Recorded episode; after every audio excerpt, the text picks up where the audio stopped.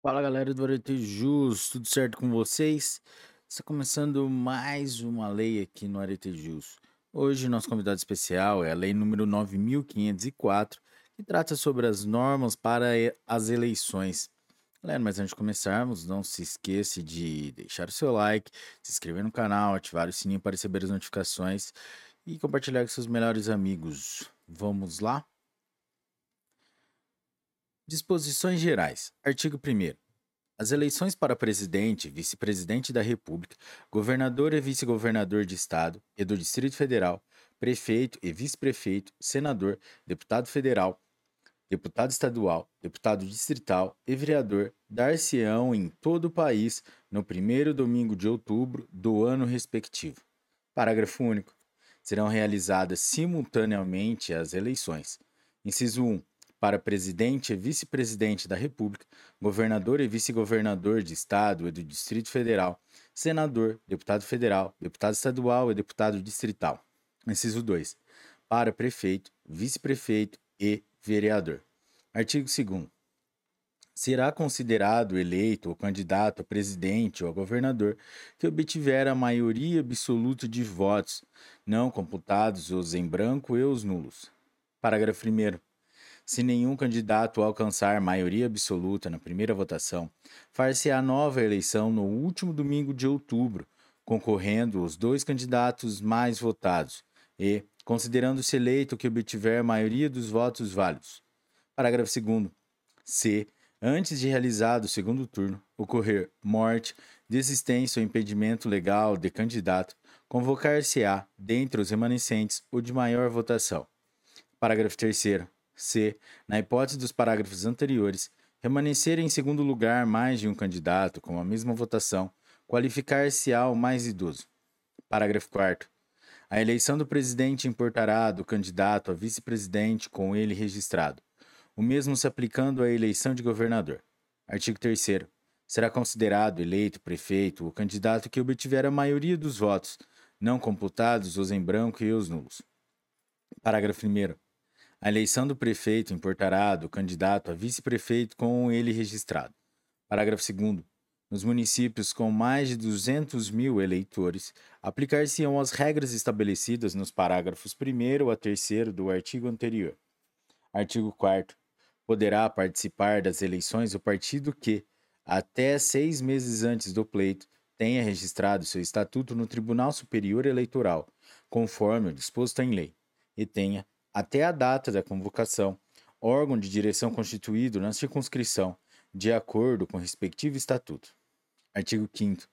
Nas eleições proporcionais, contam-se como válidos apenas os votos dados a candidatos regularmente inscritos e as legendas partidárias. Das coligações. Artigo 6. É facultado aos partidos políticos, dentro da mesma circunscrição, celebrar coligações para a eleição majoritária. Parágrafo 1. A coligação terá denominação própria, que poderá ser a junção de todas as siglas dos partidos que a integram, sendo a ela atribuídas as prerrogativas e obrigações de partido político no que se refere ao processo eleitoral, e devendo funcionar como um só partido no relacionamento com a justiça eleitoral e no trato dos interesses interpartidários. Parágrafo 1a. A denominação da coligação não poderá coincidir incluir ou fazer referência a nome ou número de candidato, nem conter pedido de voto para partido político. Parágrafo 2. Na propaganda para a eleição majoritária, a coligação usará, obrigatoriamente, sob sua denominação, as legendas de todos os partidos que a integram. Na propaganda para a eleição proporcional, cada partido usará apenas sua legenda sob o nome da coligação. Parágrafo 3. Na formação das coli de coligações, devem ser observadas ainda as seguintes normas. Inciso 1. Na chapa da coligação, podem inscrever-se candidatos filiados a qualquer partido político dela integrante. Inciso 2. O pedido de registro dos candidatos deve ser subscrito pelos presidentes dos partidos coligados, por seus delegados, pela maioria dos membros dos respectivos órgãos executivos de direção ou por representante da coligação, na forma do inciso 3. Inciso 3.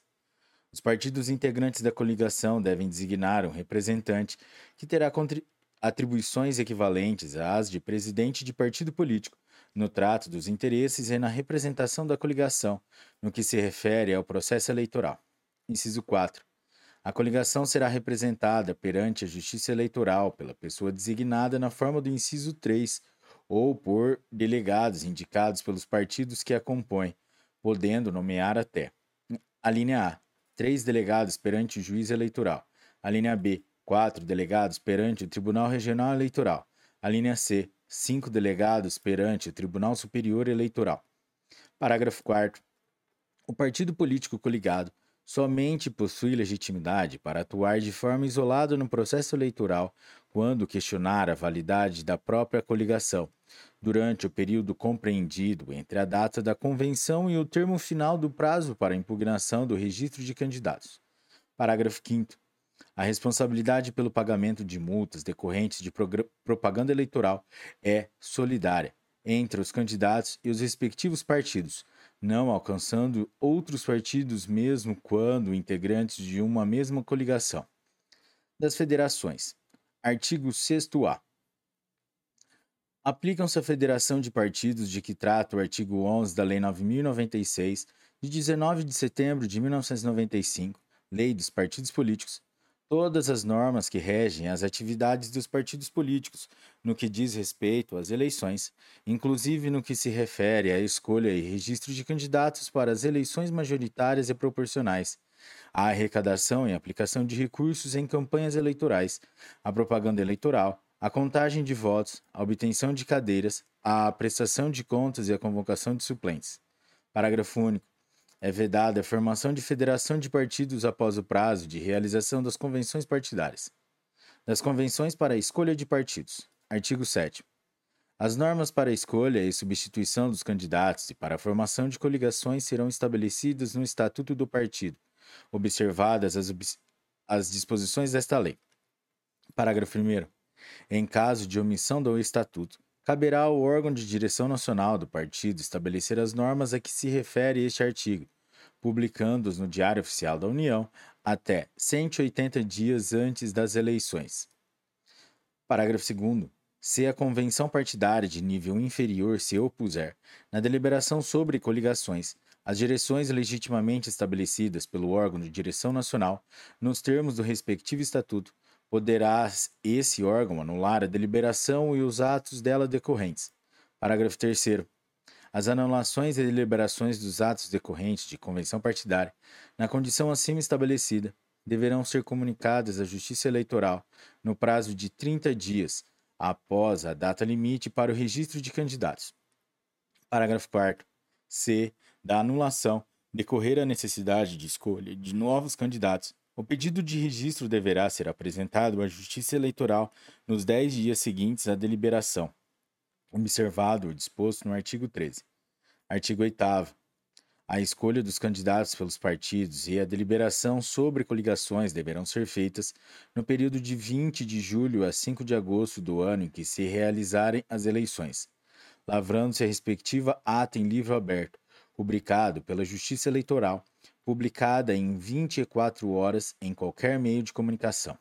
Parágrafo 1. Aos detentores de mandato de deputado federal, estadual ou distrital, ou de vereador, e aos que tenham exercido, exercido esses cargos em qualquer período da legislatura que estiver em curso, é assegurado o registro de candidatura para o mesmo cargo pelo partido a que estejam filiados. Galera, vide a número 2530-9. Parágrafo 2. Para a realização das convenções de escolha de candidatos, os partidos políticos poderão usar gratuitamente prédios públicos, responsabilizando-se pelos danos causados com a realização do evento. Artigo 9. Para concorrer às eleições, o candidato deverá possuir domicílio eleitoral na respectiva circunscrição pelo prazo de seis meses e estar com a filiação deferida pelo partido no mesmo prazo. Parágrafo único havendo fusão ou incorporação de partidos após o prazo estipulado no CAPT, será considerada, para efeito de filiação partidária, a data de filiação de, do candidato ao partido de origem. Do registro de candidatos. Artigo 10. Cada partido poderá realizar candidatos para a Câmara dos Deputados, a Câmara Legislativa, as assembleias legislativas e as câmaras municipais no total de até 100% do número de lugares a preencher, mais um. Incisos 1 e 2 revogados. Parágrafos 1 e 2 revogados. Parágrafo 3 do número de vagas resultante das regras previstas neste artigo, cada partido ou coligação preencherá no, o mínimo de 30% e o máximo de 70% para candidaturas de cada sexo. Parágrafo 4. Em todos os cálculos, será sempre desprezada a fração ser inferior a meio e, igualada a 1, ser igual ou superior. Parágrafo 5. No caso de as convenções para a escolha de candidatos não indicarem o número máximo de candidatos previsto no CAPT, os órgãos de direção dos partidos respectivos poderão preencher as vagas remanescentes até 30 dias após o pleito. Artigo 11. Os partidos e as coligações solicitarão à Justiça Eleitoral o registro de seus candidatos até às 19 horas do dia 15 de agosto do ano em que se realizarem as eleições. Parágrafo 1. O pedido de registro deve ser instruído com os seguintes documentos: Inciso 1. Cópia da ata que se refere ao artigo 8. Inciso 2. Autorização do candidato por escrito. Inciso 3. Prova de filiação partidária. Inciso 4. Declaração de bens assinada pelo candidato. Inciso 5. Cópia do título eleitoral ou certidão fornecida pelo cartório eleitoral de que o candidato é eleitor na circunscrição ou requereu sua inscrição ou transferência de domicílio no prazo previsto no artigo 9. Inciso 6. Certidão de quitação eleitoral. Inciso 7. Certidões criminais fornecidas pelos órgãos de distribuição da Justiça Eleitoral Federal e Estadual. Inciso 8. Fotografia do candidato, nas dimensões estabelecidas em instrução da Justiça Eleitoral, para efeito disposto no parágrafo 1 do artigo 59. Inciso 9. Propostas defendidas pelo candidato a prefeito, o governador de estado e a presidente da República. Parágrafo 2. Idade mínima constitucionalmente estabelecida como condição de elegibilidade é verificada tendo por referência a data da posse, salvo quando fixada em 18 anos, hipótese em que será aferida na data limite para o pedido de registro. Parágrafo 3. Caso entenda necessário, o juiz abrirá prazo de 72 horas para diligências. Parágrafo 4. Na hipótese de o partido ou coligação não requerer o registro de seus candidatos, estes poderão fazê-lo perante a Justiça Eleitoral, observado o prazo máximo de 48 horas seguintes à publicação da lista dos candidatos pela Justiça Eleitoral. Parágrafo 5. Até a data que se refere este artigo, os tribunais e conselhos de contas deverão tornar disponíveis à Justiça Eleitoral relação dos que tiveram suas contas relativas ao exercício de cargos ou funções públicas rejeitadas por irregularidade insanável e, por decisão irrecorrível do órgão competente, ressalvados os casos em que a questão estiver sendo submetida à apreciação do Poder Judiciário ou que haja sentença judicial favorável ao interessado. Parágrafo 6. A Justiça Eleitoral possibilitará aos interessados acesso aos documentos apresentados para os fins do disposto no parágrafo 1. Parágrafo 7.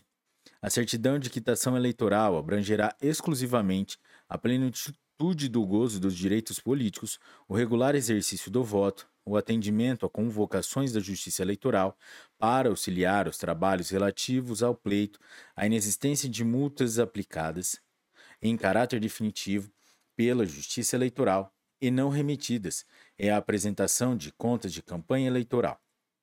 Parágrafo 8. Para fins de expedição da certidão de que trata o parágrafo 7, considerar-se-ão kits aqueles que, inciso 1, condenados ao pagamento de multa, tenham até a data da formalização do seu pedido de registro de candidatura comprovado o pagamento ou parcelamento da dívida regularmente cumprido. Inciso 2 pagarem a multa que lhes couber individualmente, excluindo-se qualquer modalidade de responsabilidade solidária, mesmo quando imposta concomitantemente com outros candidatos em razão do mesmo fato. Inciso 3. O parcelamento das multas eleitorais é direito dos cidadãos e das pessoas jurídicas e pode ser feito em até 60 meses, salvo quando o valor da parcela ultrapassar 5% da renda mensal, no caso de cidadão ou 2% do faturamento. No caso de pessoa jurídica, hipótese em que poderá estender-se por prazo superior, de modo que as parcelas não ultrapassem os referidos limites. Inciso 4 o parcelamento de multas eleitorais e de outras multas e débitos de natureza não eleitoral imputados pelo poder público é garantido também aos partidos políticos em até 60 meses, salvo se o valor da parcela ultrapassar o limite de 2% do repasse mensal do fundo partidário, hipótese em que poderá estender-se por prazo superior, de modo que as parcelas não ultrapassem o referido limite. Parágrafo 9.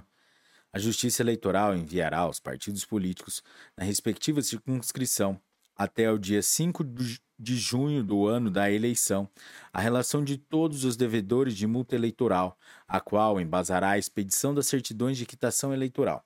Parágrafo 10. As condições de elegibilidade e suas causas de inelegibilidade devem ser aferidas no momento da formalização do pedido de registro da candidatura, ressalvadas as alterações fáticas ou jurídicas, supervenientes ao registro que afastem a inelegibilidade. Parágrafo 11. A Justiça Eleitoral observará, no parcelamento a que se refere o parágrafo 8 deste artigo, as regras de parcelamento previstas na legislação tributária federal. Parágrafo 12. Vetado. Parágrafo 13. Fica dispensada a apresentação pelo partido coligação ou candidato de documentos produzidos a partir de informações detidos pela Justiça Eleitoral, entre eles os indicados nos incisos 3, 5, 6 do parágrafo 1 deste artigo. Parágrafo 4. Parágrafo 14. É vedado o registro de candidatura avulsa, ainda que o requerente tenha filiação partidária. Parágrafo 15. Vetado. Artigo 12. O candidato às eleições proporcionais indicará, no pedido de registro, além de seu nome completo, as variações nominais com que deseja ser registrado, até o máximo de três opções que poderão ser o prenome, sobrenome, cognome, nome abreviado, apelido ou nome pelo qual é mais conhecido, desde que não se estabeleça dúvida quanto à sua identidade, não atente contra o pudor e não seja ridículo ou irreverente, mencionando em que ordem de preferência deseja registrar-se. Parágrafo 1 verificada a ocorrência de homonímia, homonímia, a Justiça Eleitoral procederá atendendo ao seguinte: inciso 1. Havendo dúvida, poderá exigir do candidato prova de que é conhecido por dada opção do nome indicada no pedido de registro. Inciso 2. O candidato que, na data máxima prevista para o registro, esteja exercendo mandato eletivo ou tenha exercido nos últimos quatro anos ou que nesse mesmo prazo se tenha candidatado com um dos nomes que indicou, será deferido seu uso no registro, ficando outros candidatos impedidos de fazer propaganda com esse mesmo nome. Inciso 3. Ao candidato que, pela sua vida política, social ou profissional, seja identificado por um dado nome que tenha indicado, será deferido o registro com esse nome, observado o disposto na parte final do inciso anterior. Inciso 4. Tratando-se de candidatos cujo mínimo não se resolva pelas regras dos dois incisos anteriores, a Justiça Eleitoral deverá notificá-los para que, em dois dias, cheguem a acordo sobre os respectivos nomes a serem usados. Inciso 5. Não havendo acordo no caso do inciso anterior, a Justiça Eleitoral registrará a cada candidato com o nome e sobrenome constantes do pedido de registro, observada a ordem de preferência lhe definida. Parágrafo 2. A Justiça Eleitoral poderá exigir do candidato prova de que é conhecido por determinada opção de nome por ele indicado, quando seu uso puder confundir o eleitor. Parágrafo 3.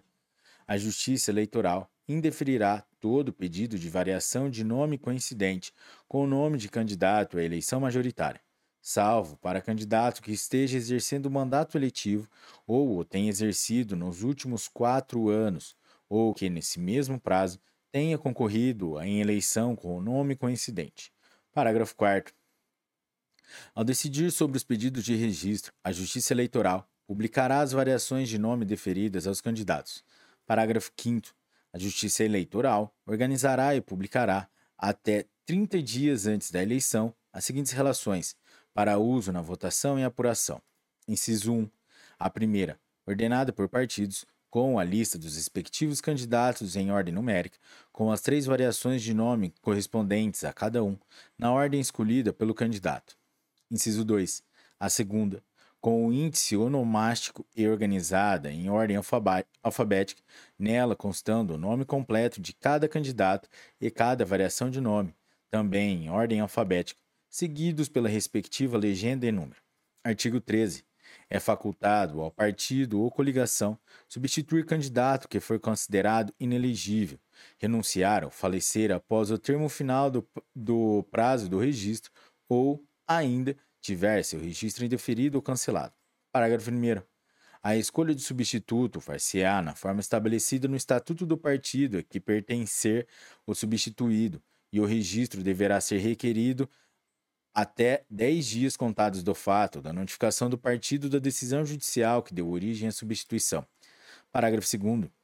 Nas eleições majoritárias, se o candidato for de coligação, a substituição deverá fazer-se por decisão da maioria absoluta dos órgãos executivos de direção dos partidos coligados, podendo o substituto ser filiado a qualquer partido dela integrante, desde que o partido com o qual pertencia o substituído renuncie ao direito de preferência. Parágrafo 3. Tanto nas eleições majoritárias como nas proporcionais, a substituição só será só, se, só se efetivará se o novo pedido for apresentado até 20 dias antes do pleito, exceto em caso de falecimento de candidato, quando a substituição poderá ser efetivada após esse prazo. Artigo 14.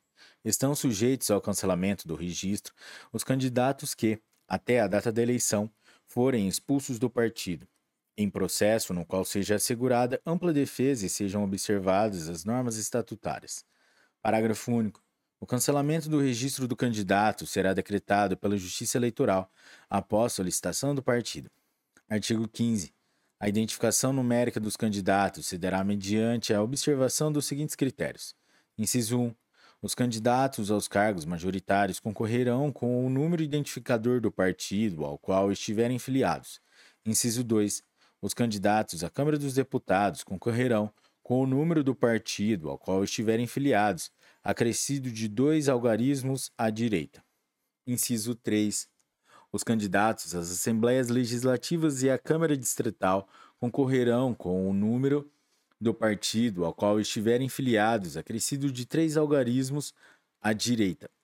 Inciso 4. O Tribunal Superior, Ele Superior Eleitoral baixará a resolução sobre a numeração dos candidatos concorrentes às eleições municipais.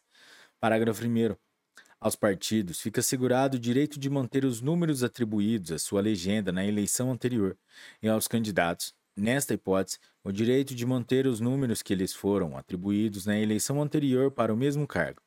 Parágrafo 2.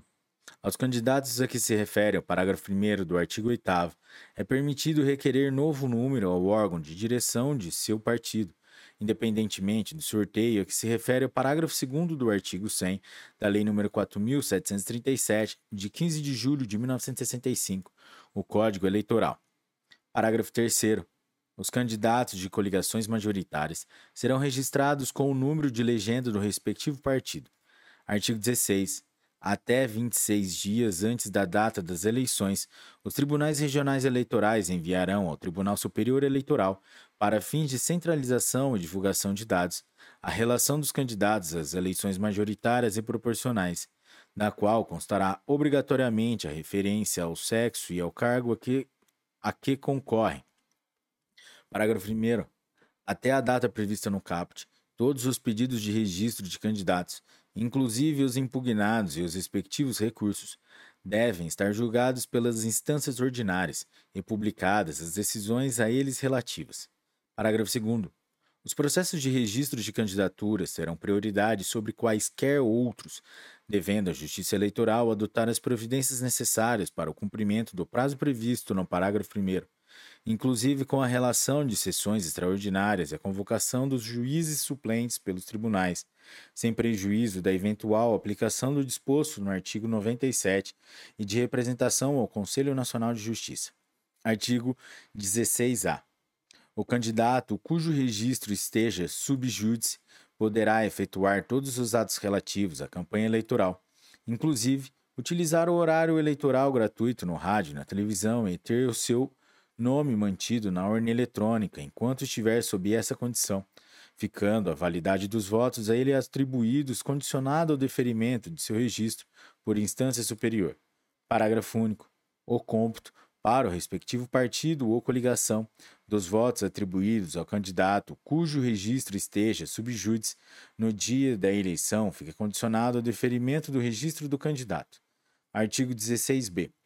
O disposto no artigo 16a quanto ao direito de participar da campanha eleitoral, inclusive utilizar o horário eleitoral gratuito, aplica-se igualmente ao candidato cujo pedido de registro tenha sido protocolado no prazo legal e ainda não tenha sido apreciado pela Justiça Eleitoral. Do Fundo Especial de Financiamento de Campanha, FEFC, artigo 16. O Fundo Especial de Financiamento de Campanha, FEFC, é constituído por dotações orçamentárias da União em ano eleitoral, em valor ao menos equivalente, inciso 1, ao definido pelo Tribunal Superior Eleitoral a cada eleição, com base nos parâmetros definidos em lei. Inciso 2, ao percentual do montante total dos recursos da reserva específica a promoções a programações decorrentes de emendas de bancada estadual impositiva que será encaminhado no projeto de lei orçamentária anual. Parágrafo 1. Vetado. Parágrafo 2. O Tesouro Nacional depositará os recursos no Banco do Brasil, em conta especial à disposição do Tribunal Superior Eleitoral, até o primeiro dia útil do mês de junho do ano do pleito. Parágrafo 3. Nos 15 dias subsequentes ao depósito, o Tribunal Superior Eleitoral. Inciso 1 divulgará o montante de recursos disponíveis no fundo eleitoral. E, inciso 2. Vetado. Parágrafos 4, 5 e 6 vetados. Parágrafo 7. Os recursos de que trata este artigo ficarão à disposição do partido político somente após a definição de critérios para sua distribuição, os quais, aprovados pela maioria absoluta dos membros do órgão de direção executiva nacional do partido, serão divulgados publicamente. Parágrafos 8, 9 e 10 vetados. Parágrafo 11. Os recursos provenientes do Fundo Especial de Financiamento de Campanha que não forem utilizados nas campanhas eleitorais deverão ser devolvidos ao Tesouro Nacional, integralmente, no momento da apresentação da respectiva prestação de contas. Parágrafos 12, 13 e 14 vetados. Parágrafo 15. O percentual dos recursos a que se refere o inciso 2 do caput deste artigo poderá ser reduzido mediante compensação decorrente do remanejamento, se existirem, de dotações em excesso destinadas ao Poder Legislativo. Parágrafo 16. Os partidos podem comunicar ao Tribunal Superior Eleitoral até o primeiro dia útil do mês de junho a renúncia do FEFC vedada a redistribuição desses recursos ao de, aos demais partidos. Artigo 16d. Os recursos do Fundo Especial de Financiamento de Campanha, FEFC, para o primeiro turno das eleições serão distribuídos entre os partidos políticos, obedecidos os seguintes critérios: inciso 1, 2%, divididos igualitariamente entre todos os partidos com estatutos registrados no Tribunal Superior Eleitoral. Inciso 2, 35% divididos entre os partidos que tenham pelo menos um representante na Câmara dos Deputados, na proporção do percentual de votos por eles obtidos na última eleição geral para a Câmara dos Deputados. Inciso 3, 48% divididos entre os partidos na proporção do, do número de representantes na Câmara dos Deputados, consideradas as legendas dos titulares. Inciso 4. 15% divididos entre os partidos na proporção do número de representantes no Senado Federal, consideradas as legendas dos titulares. Parágrafo 1 vetado. Parágrafo 2 para que o candidato tenha acesso aos recursos do fundo a que se refere este artigo, deverá fazer requerimento por escrito ao órgão partidário respectivo. Parágrafo 3 para fins do disposto no inciso 3 do caput deste artigo, a distribuição dos recursos entre os partidos terá por base o número de representantes eleitos para a Câmara dos Deputados na última eleição geral, ressalvados os casos dos detentores de mandato que migraram em razão de, parti do partido pelo qual forem eleitos não ter cumprido os requisitos previstos no parágrafo 3 do artigo 17 da Constituição Federal. Parágrafo 4 Para fins do disposto no inciso 4 do caput deste artigo, a distribuição dos recursos entre os partidos terá por base o número de representantes eleitos para o Senado Federal na última eleição geral, bem como os senadores filiados ao partido que, na data da última eleição geral, encontravam-se no primeiro quadriênio de seus mandatos. Da arrecadação e da aplicação de recursos nas campanhas eleitorais. Artigo 17. As despesas de campanha eleitoral serão realizadas sob a responsabilidade dos partidos ou de seus candidatos e financiadas na forma desta lei. Artigo 17-A revogado. Artigo 18. Os limites de gastos de campanha serão definidos em lei e divulgados pelo Tribunal Superior Eleitoral. Parágrafo 1 e 2 revogados.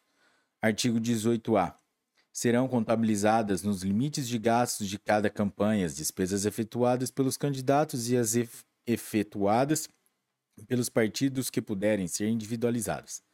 Parágrafo único. Para fins do disposto no caput deste artigo, os gastos advocatícios e de contabilidade referentes à consultoria, assessoria e honorários relacionados à prestação de serviços em campanhas eleitorais e em favor destas bem como em processo judicial decorrente de defesa de interesses de candidato ou partido político, não estão sujeitos a limites de gastos ou a limites que possam impor dificuldade ao exercício da ampla defesa. Artigo 18b. O descumprimento dos limites de gastos fixados para cada campanha acarretará o pagamento de multa em valor equivalente a 100% da quantia que ultrapassar o limite estabelecido, sem prejuízo da apuração da ocorrência de abuso do poder econômico. Artigo 18c.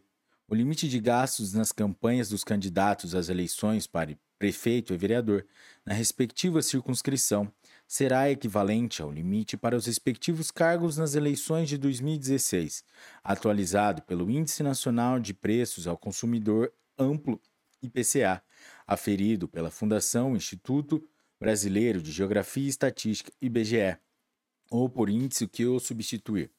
Parágrafo único. Nas campanhas para segundo turno das eleições para prefeito, onde houver, o limite de gastos de cada candidato será de 40% do limite previsto no caput deste artigo. Artigo 19. Revogado. Artigo 20. O candidato, ele, car, o candidato a cargo eletivo fará, diretamente ou por intermédio de pessoa por ele designada, a administração financeira de sua campanha, usando recursos repassados pelo partido, inclusive os relativos à cota do fundo partidário, recursos próprios ou doações de pessoas físicas, na forma estabelecida nesta lei. Artigo 21. O candidato é solidariamente responsável com a pessoa indicada na forma do artigo 20 desta lei pela veracidade das informações financeiras e contábeis de sua campanha, devendo ambos assinar a respectiva prestação de contas. Artigo 22. É obrigatório para o partido e para os candidatos abrir conta bancária específica para registrar todo o movimento financeiro da campanha. Parágrafo 1. Os bancos são obrigados a: inciso 1. acatar, em até três dias, o pedido de abertura de conta de qualquer candidato escolhido em convenção, sendo-lhes vedado condicioná-lo a depósito mínimo e a cobrança de taxas ou de outras despesas de manutenção. Inciso 2 identificar, nos extratos bancários das contas correntes a que se refere o CAPT, o CPF ou CNPJ do doador. Inciso 3. Encerrar a conta bancária no final do ano da eleição, transferindo a totalidade do saldo existente para a conta bancária do órgão de direção indicado pelo partido, na forma prevista no artigo 31, e informar o fato à Justiça Eleitoral. Parágrafo 2. O disposto nesse artigo não se aplica aos casos de candidatura para, para prefeito e vereador em municípios onde não haja agência bancária ou posto de atendimento bancário. Parágrafo 3. O uso de recursos financeiros para pagamentos de gastos eleitorais que não provenham de conta, da conta específica de que trata o caput deste artigo implicará a desaprovação da prestação de contas do partido ou candidato. Comprovado o abuso de poder econômico, será cancelado o registro da candidatura ou cassado o diploma, se já houver sido outorgado. Parágrafo 4 Rejeitadas as contas, a Justiça Eleitoral remeterá cópia de todo o processo ao Ministério Público Eleitoral para os fins previstos no artigo 22 da Lei Complementar número 64, de 18 de maio de 1990. Artigo 22-A. Os candidatos estão obrigados à inscrição no Cadastro Nacional da Pessoa Jurídica, o CNPJ. Parágrafo 1. Após o recebimento do pedido de registro da candidatura, a Justiça Eleitoral deverá fornecer em até três dias úteis o número do registro de CNPJ. Parágrafo 2. Cumprido o disposto no parágrafo 1 desse artigo e no parágrafo 1 do artigo 22, ficam os candidatos autorizados a promover a arrecadação de recursos financeiros e a realizar as despesas necessárias à campanha eleitoral. Parágrafo 3 desde o dia 15 de maio do ano eleitoral, é facultada aos pré-candidatos a arrecadação prévia de recursos na modalidade prevista no inciso 4, no parágrafo 4 do artigo 23 desta lei, mas a liberação de recursos por parte das entidades arrecadadoras fica condicionada ao registro da candidatura e a realização de despesas de campanha deverá observar o calendário eleitoral. Parágrafo 4 na hipótese prevista no parágrafo 3 deste artigo, se não for efetivado o registro da candidatura, as entidades arrecadadoras deverão devolver os valores arrecadados aos doadores. Artigo 23. Pessoas físicas poderão fazer doações em dinheiro ou estimáveis em dinheiro para campanhas eleitorais, obedecido o disposto nesta lei. Parágrafo 1. As doações e contribuições de que trata este artigo ficam limitadas a 10% dos rendimentos brutos auferidos pelo doador no ano anterior à eleição. Incisos 1 e 2 revogados. Parágrafos 1a revogado. Parágrafo 1b vetado. Parágrafo 2 as doações estimáveis em dinheiro a candidato específico, comitê ou partido deverão ser feitas mediante recibo, assinado pelo doador, exceto na hipótese prevista no parágrafo 6 do artigo 28. Parágrafo 2a. O candidato poderá usar recursos próprios em sua campanha até o total de 10% dos limites previstos para gastos de campanha no cargo em que concorrer. Parágrafo 3 a doação de quantia acima dos limites fixados neste artigo, sujeito a infrator a pagamento de multa no valor de até 100% da quantia em excesso. Parágrafo 4 as doações de recursos financeiros somente poderão ser efetuadas na conta mencionada no artigo 22 desta lei por meio de: inciso 1, cheques cruzados e nominais ou transferência eletrônica de depósitos. Inciso 2, depósitos em espécie devidamente identificados até o limite fixado no inciso 1 do parágrafo 1 deste artigo. Inciso 3, mecanismo disponível em sítio do candidato, partido ou coligação na internet permitindo inclusive o uso de cartão de crédito e que deverá atender às seguintes requisitos: a linha A, identificação do doador. A linha B, emissão obrigatória de recibo eleitoral para cada doação realizada. Inciso 4. Instituições que promovam técnicas e serviços de financiamento coletivo por meio de sítios na internet, aplicativos eletrônicos e outros recursos similares que deverão atender aos seguintes requisitos: a linha A. Cadastro prévio na Justiça Eleitoral, que estabelecerá regulamentação para prestação de contas, fiscalização instantânea das doações, contas intermediárias, se houver, e repasses aos candidatos. A linha B identificação obrigatória com o nome completo e o número de inscrição no, no, cadastro de pessoas físicas, CPF, de cada um dos doadores e das quantias doadas. A linha C. Disponibilização em sítio eletrônico de lista com identificação dos doadores e das respectivas quantias doadas, a ser atualizada instantaneamente a cada nova doação. A linha D. Emissão obrigatória de recibo para o doador relativo a cada doação realizada, sob a responsabilidade da entidade arrecadadora, com envio imediato para a Justiça Eleitoral e para o candidato de todas as informações relativas à doação. A linha E. Ampla ciência a candidatos e eleitores acerca das taxas administrativas a serem cobradas pela realização do serviço. A linha F. Não incidência em quaisquer das hipóteses listadas no artigo 24 desta lei. A linha G. Observância do calendário eleitoral, especialmente no que diz respeito ao início do período de arrecadação financeira, nos termos dispostos no parágrafo 2 do artigo 22A desta lei. A linha H. Observância dos dispositivos desta lei relacionados à propaganda na internet. Inciso 5. Comercialização de bens e ou serviços, ou promoção de eventos de arrecadação realizados diretamente pelo candidato ou pelo partido político. Parágrafo 4A. Na prestação de contas das doações mencionadas no parágrafo 4 deste artigo, é dispensada a apresentação de recibo eleitoral, e sua comprovação deverá ser realizada por meio de documento bancário que identifique o CPF dos doadores. Parágrafo 4b. As doações realizadas por meio das modalidades previstas nos incisos 3 e 4 do parágrafo 4 deste artigo devem ser informadas à Justiça Eleitoral pelos candidatos eh, e partidos no prazo previsto no inciso 1 do parágrafo 4 do artigo 28 desta lei, contado a partir do momento em que os recursos arrecadados forem depositados nas contas bancárias dos candidatos, partidos ou coligações. Parágrafo 5 ficam vedadas quaisquer doações em dinheiro, bem como de troféus, prêmios, ajudas de qualquer espécie feitas por candidato entre o registro e a eleição a pessoas físicas ou jurídicas. Parágrafo 6 na hipótese de doações realizadas por meio das modalidades previstas nos incisos 3 e 4 do parágrafo 4 deste artigo, fraudes ou erros cometidos pelo doador sem conhecimento dos candidatos, Partidos ou coligações não ensejarão a responsabilidade destes nem a rejeição de suas contas eleitorais. Parágrafo 7. O limite previsto no parágrafo 1 deste artigo não se aplica a doações estimáveis em dinheiro relativas à utilização de bens móveis ou imóveis de propriedade do doador ou à prestação de serviços próprios, desde que o valor estimado não ultrapasse a 400 mil reais por doador.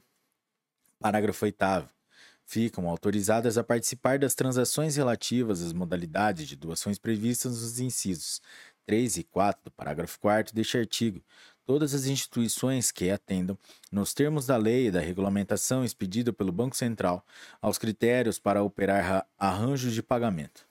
Parágrafo 9. As instituições financeiras de pagamento não poderão recusar a utilização de cartões de débito e de crédito como meio de doações eleitorais de pessoas físicas. Parágrafo 10. O pagamento efetuado por pessoas físicas, candidatos ou partidos em decorrência de honorários de serviços advocatícios e de contabilidade relacionados à prestação de serviços em campanhas eleitorais em favor dessas, bem como em processo judicial decorrente de defesa de interesses de candidato ou partido político, não será considerado para aferição do limite previsto no parágrafo 1 deste artigo, e não constitui doação de bens e serviços estimáveis em dinheiro. Artigo 24. É vedado a partido e candidato receber direto ou indiretamente doação em dinheiro ou estimável em dinheiro, inclusive por meio de publicidade de qualquer espécie, procedente de vide a DPF números 548. Inciso 1. Entidade ou governo estrangeiro. Inciso 2 órgão da administração pública direta e indireta ou fundação mantida com recursos provenientes do poder público. Inciso 3. Concessionário ou permissionário de serviço público. Inciso 4. Entidade de direito privado que receba, na condição de beneficiária, contribuição compulsória em virtude de disposição legal. Inciso 5. Entidade de utilidade pública. Inciso 6. Entidade de classe ou sindical. Inciso 7. Pessoas jurídicas sem fins lucrativos que recebam recursos do exterior. Inciso 8. Entidades beneficentes e religiosas. Inciso 9. Entidades esportivas. Inciso 10. Organizações não governamentais que recebam recursos públicos. Inciso 11. Organizações da sociedade civil de interesse público. Inciso 12. Vetado. Parágrafo 1 não se incluem nas vedações de que trata este artigo as cooperativas cujos cooperados não sejam concessionários ou permissionários de serviços públicos, desde que não estejam sendo beneficiadas com recursos públicos, observado o disposto no artigo 81. Parágrafo 2 e 3 vetados. Parágrafo 4 o partido ou candidato que receber recursos provenientes de fontes vedadas ou de origem não identificada deverá proceder à devolução dos valores recebidos ou, não sendo possível a identificação da fonte, transferi-los para a conta única do Tesouro Nacional. Artigos 24A e 24B vetados. 20, artigo 24C. O limite de doação previsto no parágrafo 1 do artigo 23 será apurado anualmente pelo Tribunal Superior Eleitoral e pela Secretaria da Receita Federal do Brasil. Parágrafo 1. O Tribunal Superior Eleitoral deverá consolidar as informações sobre as doações registradas até 31 de dezembro do exercício financeiro a ser apurado, considerando, inciso 1, as prestações de contas anuais dos partidos políticos entregues à Justiça Eleitoral até 30 de abril do ano subsequente ao da apuração, nos termos do artigo 32 da Lei nº 9096, de 19 de setembro de 1995. Inciso 2. As prestações de contas dos candidatos às eleições ordinárias ou suplementares que tenham ocorrido no exercício financeiro a ser apurado. Parágrafo 2. O Tribunal Superior Eleitoral, após a consolidação das informações sobre os valores doados e apurados, encaminhá-las à Secretaria da Receita Federal do Brasil até 30 de maio do ano seguinte ao da apuração. Parágrafo 3. A Secretaria da Receita Federal do Brasil fará o cruzamento dos valores doados com os rendimentos da pessoa física e, apurando o indício de excesso, comunicará o fato até 30 de julho do ano seguinte ao da apuração ao Ministério Público Eleitoral, que poderá, até o final do exercício financeiro, apresentar representação com vistas à aplicação da penalidade prevista no artigo 23 e de outras sanções que julgar cabíveis. Artigo 25. O partido que descumprir as normas referentes à arrecadação e aplicação de recursos fixados nesta lei perderá o direito ao recebimento da cota do fundo partidário do ano seguinte, sem prejuízo de responder aos candidatos beneficiados por abuso do poder econômico. Parágrafo único. A sanção de suspensão do repasse de novas cotas do fundo partidário por desaprovação total ou parcial da prestação de contas do candidato deverá ser aplicada de forma proporcional e razoável pelo período de um mês a 12 meses ou por meio do desconto do valor a ser repassado na importância apontada como irregular, não podendo ser aplicada sanção de suspensão, caso a prestação de contas não seja julgada pelo juízo ou tribunal competente após cinco anos de sua apresentação. Artigo 26. São considerados gastos eleitorais sujeitos a registro e aos limites fixados nesta lei. Inciso 1. Confecção de material impresso de qualquer natureza e tamanho, observado o disposto no parágrafo 3 do artigo 38 desta lei. Inciso 2.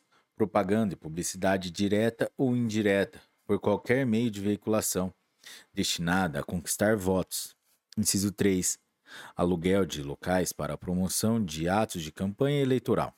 Inciso 4 despesas com transporte deslocamento de candidato e de pessoal a serviço das candidaturas, observadas as exceções previstas no parágrafo 3 deste artigo. Inciso 5. Correspondência e despesas postais. Inciso 6. Despesas de instalação, organização e funcionamento de comitês e serviços necessários às eleições. Inciso 7 remuneração ou gratificação de qualquer espécie a pessoal que preste serviços à candidatura, às candidaturas ou aos comitês eleitorais. Inciso 8. Montagem e operação de carros de som, de propaganda e assemelhados. Inciso 9. A realização de comícios ou eventos destinados à promoção de candidatura. Inciso 10. Produção de programas de rádio, televisão ou vídeo, inclusive os destinados à propaganda gratuita Inciso 11. Revogado. Inciso 12. Realização de pesquisas ou testes pré-eleitorais. Incisos 13 e 14 revogados. Inciso 15. Custos com a criação e inclusão de sítios na internet e com o impulsionamento de conteúdos contratados diretamente com provedor de, da aplicação de internet com sede e foro no país. Parágrafo 1 são estabelecidos os seguintes limites com relação ao total do gasto da campanha. Inciso 1. Alimentação do pessoal que presta serviços às candidaturas ou aos comitês eleitorais, 10%. Inciso 2. Aluguel de veículos automotores, 20%. Parágrafo 2. Para os fins desta lei, Inclui-se entre as formas de impulsionamento de conteúdo a priorização paga de conteúdos resultantes de aplicações de busca na internet. Parágrafo 3. Não são considerados gastos eleitorais não, nem se sujeitam à prestação de contas as seguintes despesas de natureza pessoal do candidato. A linha A. Combustível e manutenção de veículo automotor usado pelo candidato na campanha. A linha B remuneração, alimentação e hospedagem do condutor do veículo, a que se refere a linha A deste parágrafo. A linha C, alimentação e hospedagem própria. A linha D, uso de linhas telefônicas registradas em seu nome como pessoa física até o limite de três linhas. Parágrafo 4 as despesas com consultoria, assessoria, assessoria e pagamento de honorários realizadas em decorrência da prestação de serviços advocatícios e de contabilidade no curso das campanhas eleitorais serão consideradas gastos eleitorais, mas serão excluídas do limite de gastos de campanha. Parágrafo 5 para fins de pagamento das despesas de que trata este artigo, inclusive as do parágrafo 4 deste artigo, poderão ser utilizados recursos da campanha, do candidato, do fundo partidário ou do FEFC. Parágrafo 6. Os recursos originados do fundo de que trata o artigo 16c desta lei, utilizados para pagamento das despesas previstas no parágrafo 4 deste artigo, serão informados em anexo à prestação de contas dos candidatos. Artigo 27.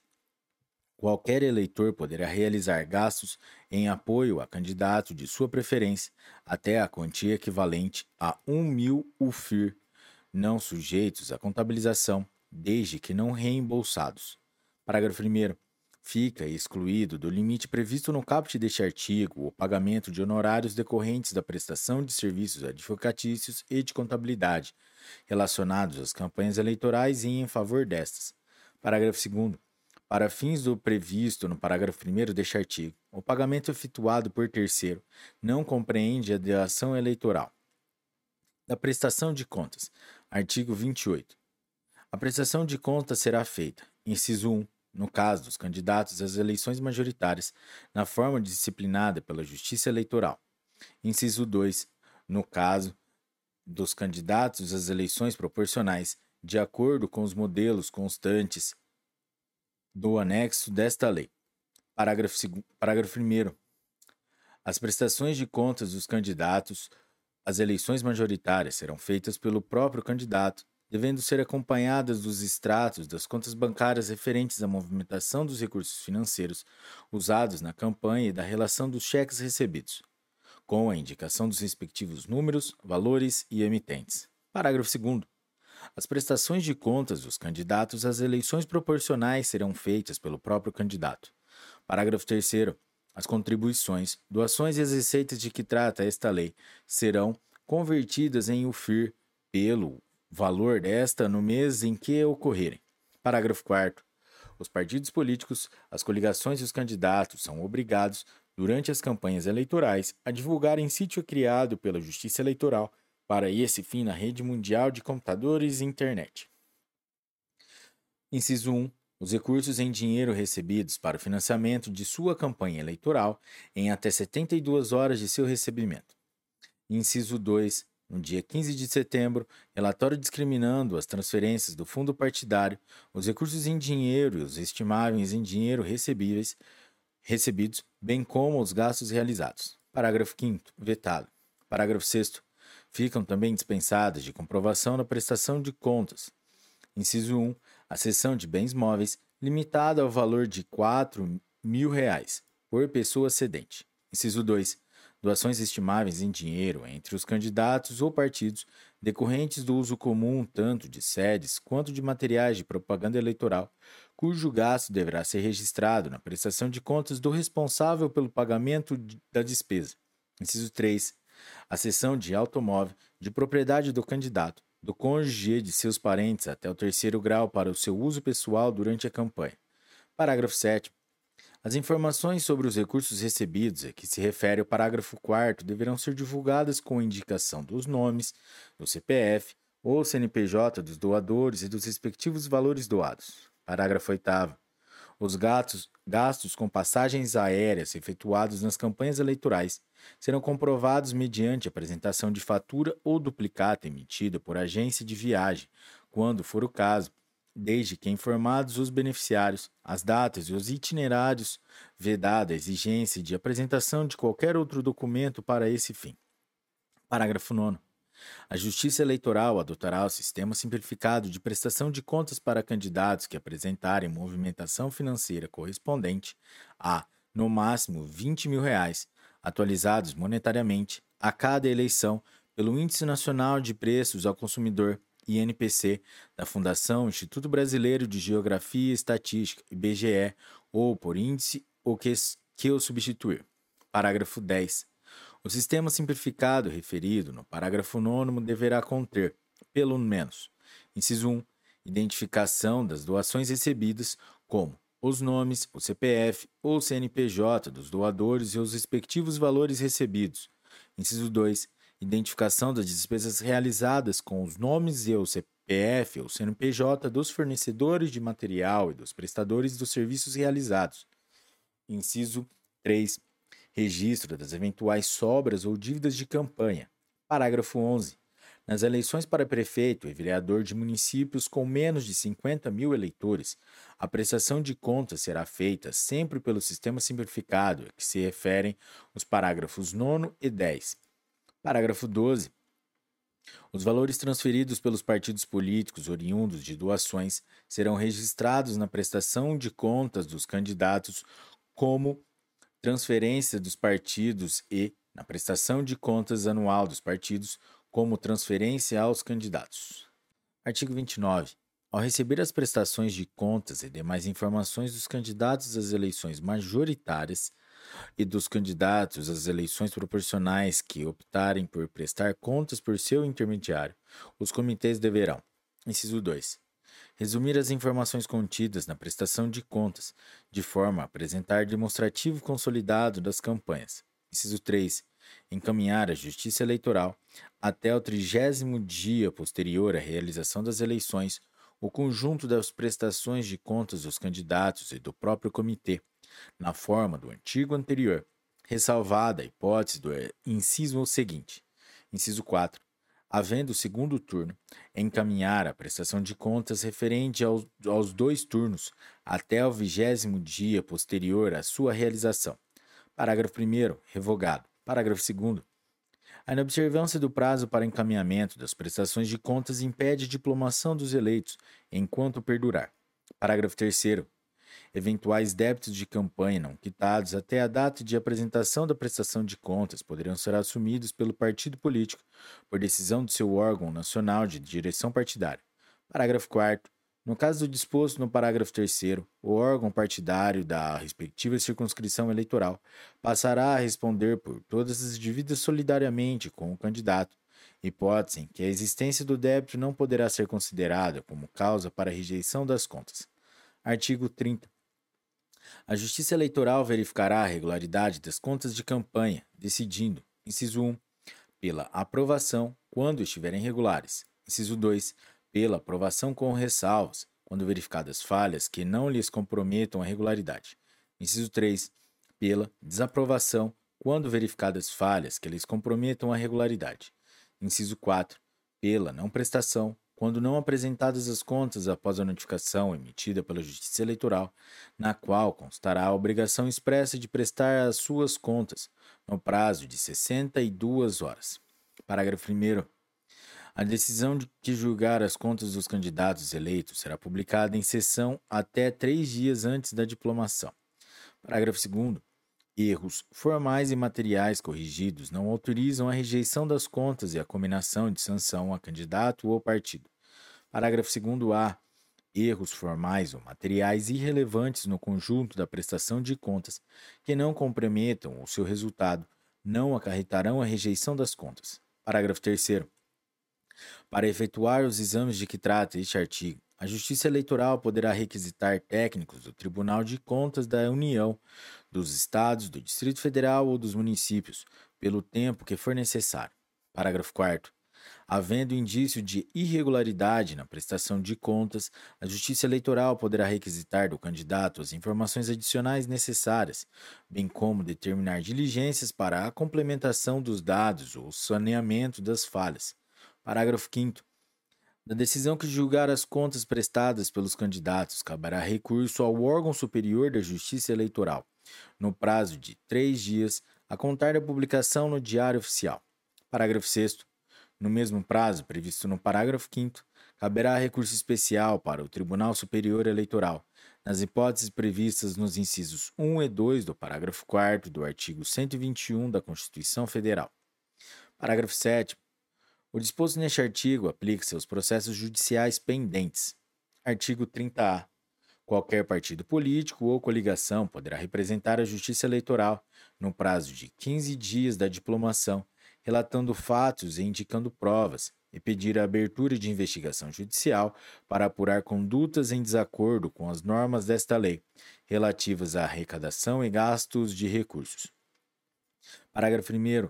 Na apuração de que trata este artigo, aplicar-se-á o procedimento previsto no artigo 22 da Lei Complementar nº 64, de 18 de maio de 1990, no que couber. Parágrafo 2.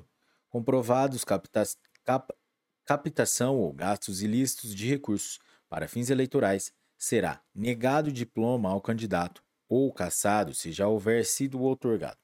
Parágrafo 3. O prazo de recurso contra decisões proferidas em representações propostas com base neste artigo será de três dias, a contar da data da publicação do julgamento no Diário Oficial. Artigo 31. Se, ao final da campanha, ocorrer sobra de recursos financeiros, essa deve ser declarada na prestação de contas e, após julgados todos os recursos, transferidas ao, transferido ao partido, obedecendo aos seguintes critérios. Inciso 1. No caso de candidato a prefeito, vice-prefeito e vereador, esses recursos deverão ser transferidos para o órgão diretivo municipal do partido na cidade onde ocorreu a eleição, o qual será responsável exclusivo pela identificação desses recursos, sua utilização, contabilização e respectiva prestação de contas perante o juízo eleitoral correspondente. Inciso 2. No caso de candidato a governador, vice-governador, senador, deputado federal e deputado estadual ou distrital, esses recursos deverão ser transferidos para o órgão diretivo regional do partido no estado onde ocorreu a eleição ou no Distrito Federal, se for o caso, o qual será responsável exclusivo pela identificação desses recursos, sua utilização, contabilização e respectiva prestação de contas perante o Tribunal Regional Eleitoral correspondente. Inciso 3. No caso de candidato a presidente e vice-presidente da República, esses recursos deverão ser transferidos para o órgão diretivo nacional do partido, o qual será responsável exclusivo pela identificação desses recursos, sua utilização, contabilização e respectiva prestação de contas perante o Tribunal Superior Eleitoral. Inciso 4. O órgão diretivo nacional do partido não poderá ser responsabilizado nem penalizado pelo descumprimento do disposto nesse artigo por parte dos órgãos diretivos municipais e regionais. Parágrafo único. As sobras dos recursos financeiros de campanha serão utilizados pelos partidos políticos, devendo tais valores ser declarados em suas prestações de contas perante a Justiça Eleitoral com a identificação dos candidatos. Artigo 32. Até 180 dias após a diplomação, os candidatos ou partidos conservarão a documentação concernente às suas contas. Parágrafo único. Estando pendente de julgamento qualquer processo judicial relativo às contas, a documentação a elas concernente deverá ser conservada até a decisão final. Das pesquisas e testes pré-eleitorais. Artigo 33. As entidades e empresas que realizarem pesquisas de opinião pública relativas às eleições ou aos candidatos para conhecimento público são obrigadas, para cada pesquisa, a registrar, junto à Justiça Eleitoral, até cinco dias antes da divulgação, as seguintes informações: inciso 1. Quem contratou a pesquisa. Inciso 2. Valor e origem dos recursos dispendidos no trabalho. Inciso 3. Metodologia e período de realização da pesquisa. Inciso 4 plano amostral e ponderação quanto a sexo, idade, grau de instrução, nível econômico e área física de realização do trabalho a ser executado, intervalo de confiança e margem de erro. Inciso 5. Sistema interno de controle e verificação, conferência e fiscalização da coleta de dados e do trabalho de campo. Inciso 6. Questionário completo aplicado ou a ser aplicado. Inciso 7 nome de quem pagou pela realização do trabalho e cópia da respectiva nota fiscal. Parágrafo 1. As informações relativas às pesquisas serão registradas nos órgãos de justiça eleitoral aos quais compete fazer o registro dos candidatos. Parágrafo 2. A Justiça Eleitoral afixará prazo de 24 horas no local de costume, bem como divulgará em seu sítio na internet aviso comunicando o registro das informações a que se refere este artigo, colocando-as à disposição dos partidos ou coligações com candidatos ao pleito, aos quais elas terão livre acesso pelo prazo de 30 dias. Parágrafo 3. A divulgação de pesquisas sem um prévio registro das informações de que trata este artigo sujeita os responsáveis a multa no valor de 50 mil a 100 mil UFIR. Parágrafo 4. A divulgação de pesquisa fraudulenta constitui crime, punível com detenção de seis meses a um ano e multa no valor de 50 mil a 100 mil UFIR. Parágrafo 5. É vedada, no período de campanha eleitoral, a realização de enquetes relacionadas ao processo eleitoral. Artigo 34. Vetado. Parágrafo 1. Mediante requerimento à Justiça Eleitoral, partidos poderão ter acesso ao sistema interno de controle, verificação e fiscalização da coleta de dados das entidades que divulgaram pesquisas de opinião relativas às eleições, incluídos os referentes à identificação dos entrevistadores e, por meio de escolha livre e aleatória de planilhas individuais, mapas ou equivalentes, confrontar e conferir os dados publicados, preservar a identidade dos correspondentes. Parágrafo 2 o não cumprimento do disposto nesse artigo ou qualquer ato que vise a retardar, impedir ou dificultar a ação fiscalizadora dos partidos constitui crime, punível com detenção de seis meses a um ano, com a alternativa de prestação de serviços à comunidade pelo prazo, pelo mesmo prazo, e multa no valor de 10 mil a 20 mil UFIR.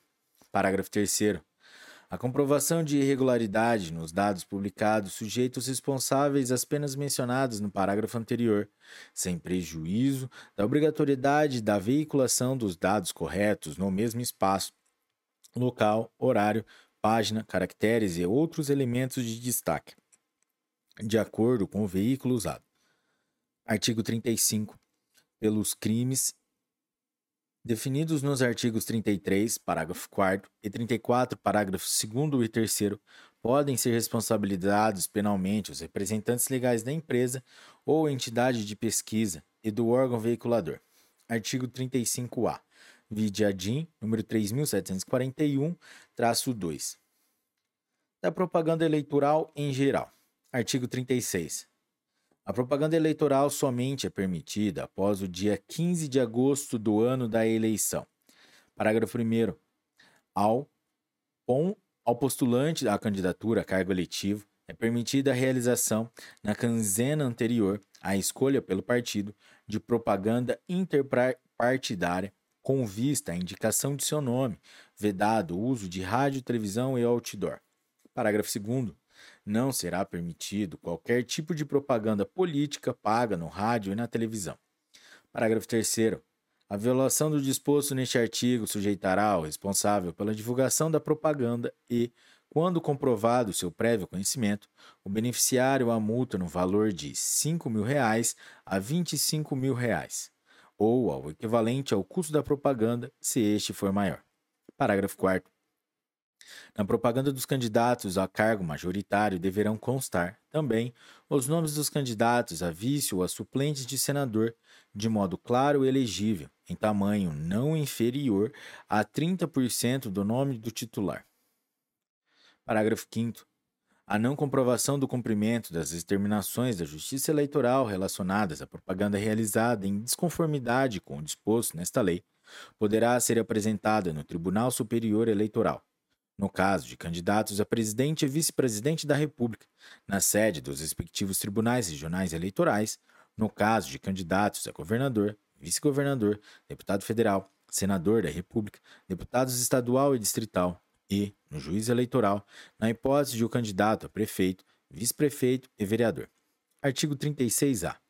Não configuram propaganda eleitoral antecipada, desde que não envolva um pedido explícito de voto, a menção à pretensa candidatura, a exaltação das qualidades pessoais dos pré-candidatos e os seguintes atos: que poderão ter cobertura dos meios de comunicação social, inclusive via internet.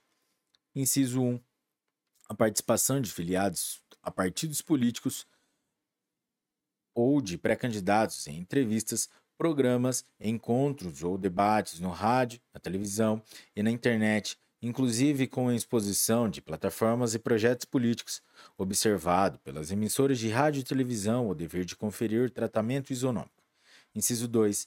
A realização de encontros, seminários ou congressos, sem o ambiente fechado e às expensas dos partidos políticos, para tratar da organização dos processos eleitorais, discussão ou políticas públicas, planos de governo ou alianças partidárias visando as eleições, podendo tais atividades ser divulgadas pelos instrumentos de comunicação intrapartidárias. Inciso 3. A realização de prévias partidárias e a respectiva distribuição de material informativo, a divulgação dos nomes dos filiados que participarão da disputa e a realização de debates entre os pré-candidatos.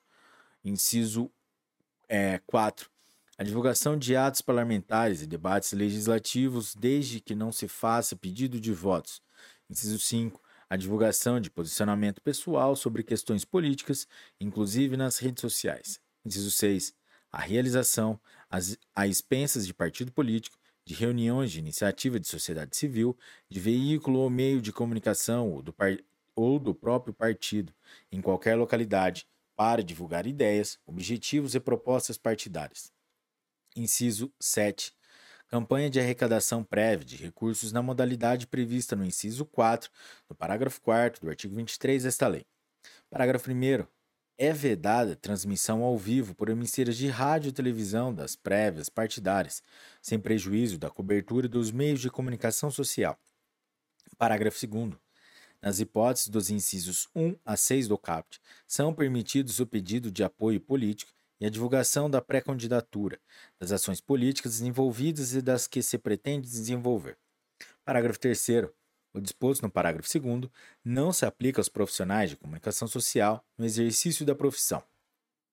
Artigo 36b. Será considerada propaganda eleitoral antecipada a convocação, por parte do Presidente da República, dos presidentes da Câmara dos Deputados, do Senado Federal e do Supremo Tribunal Federal, de redes de radiodifusão para divulgação de atos que denotem propaganda política ou ataques a partidos políticos e seus filiados ou instituições. Parágrafo único. Nos casos permitidos de convocação das redes de radiodifusão, é vedada a utilização de símbolos ou imagens, exceto aqueles previstos no parágrafo 1 do artigo 13 da Constituição Federal. Artigo 37 nos bens cujo uso dependa de cessão ou permissão do poder público, ou que a ele per pertença, e nos bens de uso comum, inclusive postes de iluminação pública, sinalização de tráfego, viadutos, passarelas, pontes, paradas de ônibus e outros equipamentos urbanos, é vedada a veiculação de propaganda de qualquer natureza, inclusive pichação, inscrição à tinta e exposição de placas, estandartes, faixas, cavaletes, bonecos e assemelhados. Galera, vídeo DPF número 548.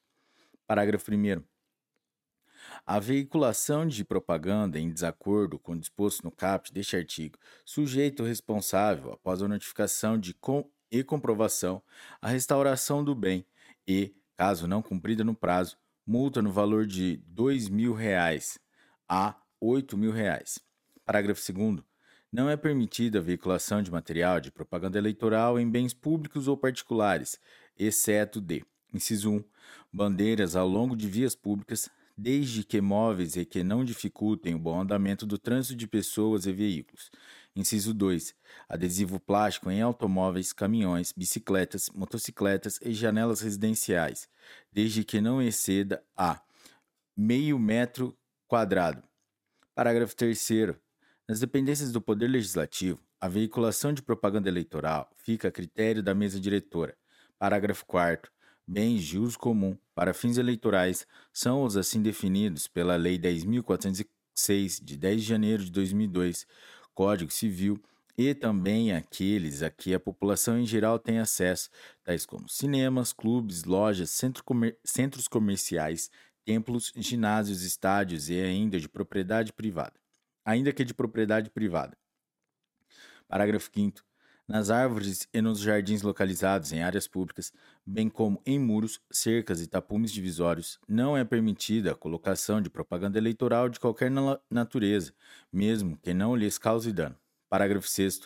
É permitida a colocação de mesas para a distribuição de material de campanha e a utilização de bandeiras ao longo das vias públicas, desde que móveis e que não dificultem o bom andamento do trânsito de pessoas e veículos.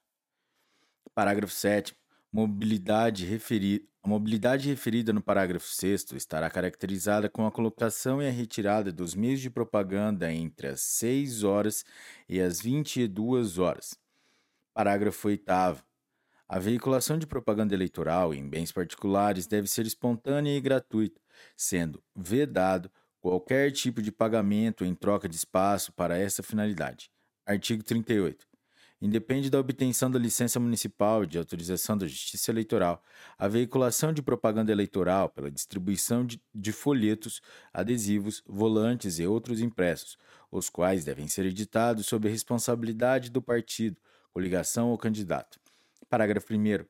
Todo material impresso de campanha eleitoral deverá conter o número de inscrição no Cadastro Nacional da Pessoa Jurídica, CNPJ, ou o número de inscrição no Cadastro de Pessoas Físicas, CPF, do responsável pela confecção, bem como de quem a contratou e a respectiva tiragem. Parágrafo 2. Quando o material impresso veicular propaganda conjunta de diversos candidatos, os gastos relativos a cada um deles deverão constar na respectiva prestação de contas, ou apenas naquela relativa ao que houver arcado com os custos. Parágrafo 3. Os adesivos de que trata o caput deste artigo poderão ter dimensão máxima de 50 cm por 40 cm. Parágrafo 4. É proibido colar propaganda eleitoral em veículos, exceto adesivos microperfurados até a extensão total do para-brisa traseiro e, em outras posições, adesivo até a dimensão máxima fixada no parágrafo 3. Artigo 39. A realização de qualquer ato de propaganda partidária ou eleitoral, em recinto aberto ou fechado, não depende de licença da polícia. Vide a DIN número 5970. Parágrafo 1 O candidato, partido ou coligação, promotora do, do ato fará a devida comunicação à autoridade policial em, no mínimo, 24 horas antes de sua realização, a fim de que esta lhe garanta, segundo a prioridade do aviso, o direito contra quem intencione usar o local no mesmo dia e horário. Parágrafo 2.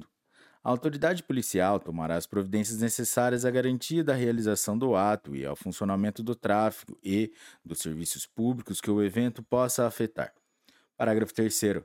O funcionamento de alto-falantes ou amplificadores de som, ressalvada a hipótese contemplada no parágrafo seguinte, somente é permitido entre as 8 e as 22 horas, sendo vedados a instalação e o uso daqueles equipamentos em distância inferior a 200 metros.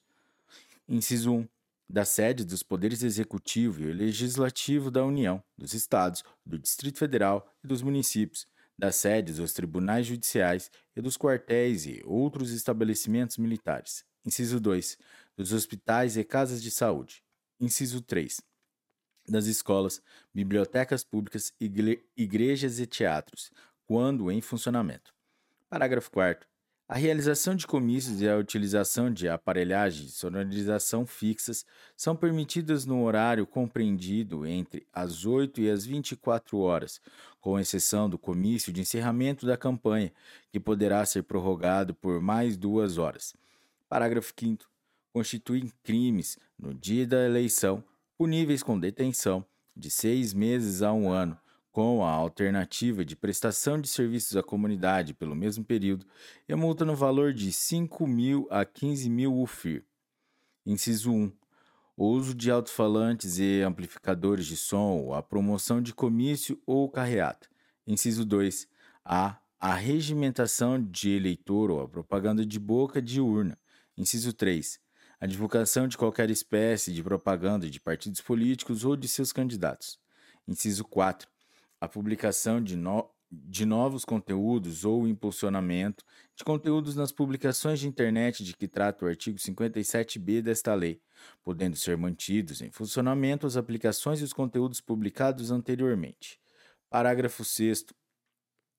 é vedada na campanha eleitoral a confecção, utilização, distribuição por comitê, candidato ou com sua autorização de camisetas, chaveiros, bonés, canetas, brindes, cestas básicas ou quaisquer outros bens ou materiais que possam proporcionar vantagem ao eleitor. Parágrafo 7 é proibida a realização de showmício e de evento assemelhado para promoção de candidatos, bem como a apresentação, remunerado ou não, de artistas com a finalidade de animar comício e reunião eleitoral. Parágrafo 8 é vedada propaganda eleitoral mediante outdoors, inclusive eletrônicos, sujeitando-se à empresa responsável, os partidos, as coligações e os candidatos à imediata retirada da propaganda irregular e ao pagamento de multa no valor de 5 mil reais a 15 mil reais. Parágrafo 9. Até às 22 horas do dia que antecede a eleição, serão permitidos distribuição de material gráfico, caminhada, carreata, passeata ou carro de som que transite pela cidade divulgando jingles ou mensagens de candidatos. Parágrafo 9a. Considera-se carro de som além do previsto no parágrafo 12, qualquer veículo, motorizado ou não, ou ainda tracionado por animais, que transite divulgando jingles ou mensagens de candidatos. Parágrafo 10. Fica vedada a utilização de trios elétricos em campanhas eleitorais, exceto para sonorização de comícios. Parágrafo 11.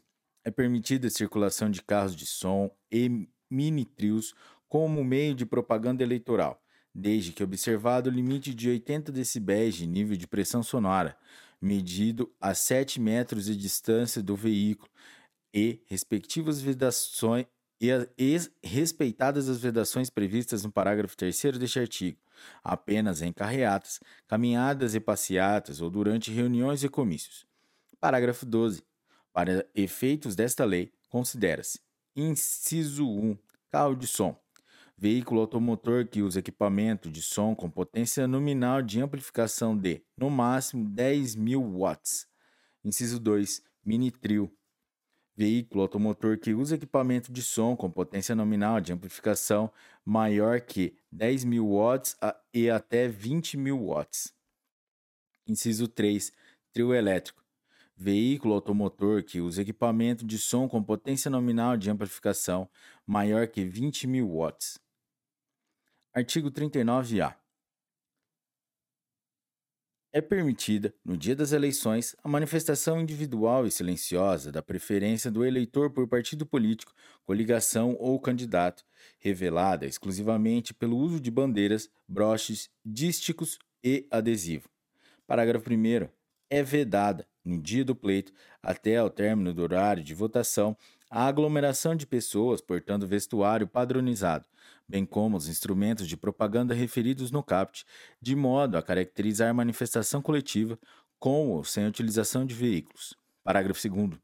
No recinto das sessões eleitorais e juntas apuradoras, é proibido aos servidores da Justiça Eleitoral, aos mesários e aos escrutinadores o uso de vestuário ou objeto que contenha qualquer propaganda de partido político, de coligação ou de candidato. Parágrafo 3 aos fiscais partidários, nos trabalhos de votação, só é permitido que, em seus crachás, constem o nome e a sigla do partido político ou coligação a que sirvam, vedada a padronização de vestuário. Parágrafo 4. No dia do pleito, serão fixadas cópias deste artigo em lugares visíveis nas partes interna e externa das sessões eleitorais. Artigo 40. O uso, na propaganda eleitoral, de símbolos, frases ou imagens associadas ou, ou semelhantes às empregad empregadas por órgão de governo, empresa pública ou sociedade de economia mista constitui crime, punível com detenção de seis meses a um ano, com a alternativa de prestação de serviço à comunidade pelo mesmo período e multa no valor de 10 mil a 20 mil UFIR. Artigo 40A. Vetado. Artigo 40B.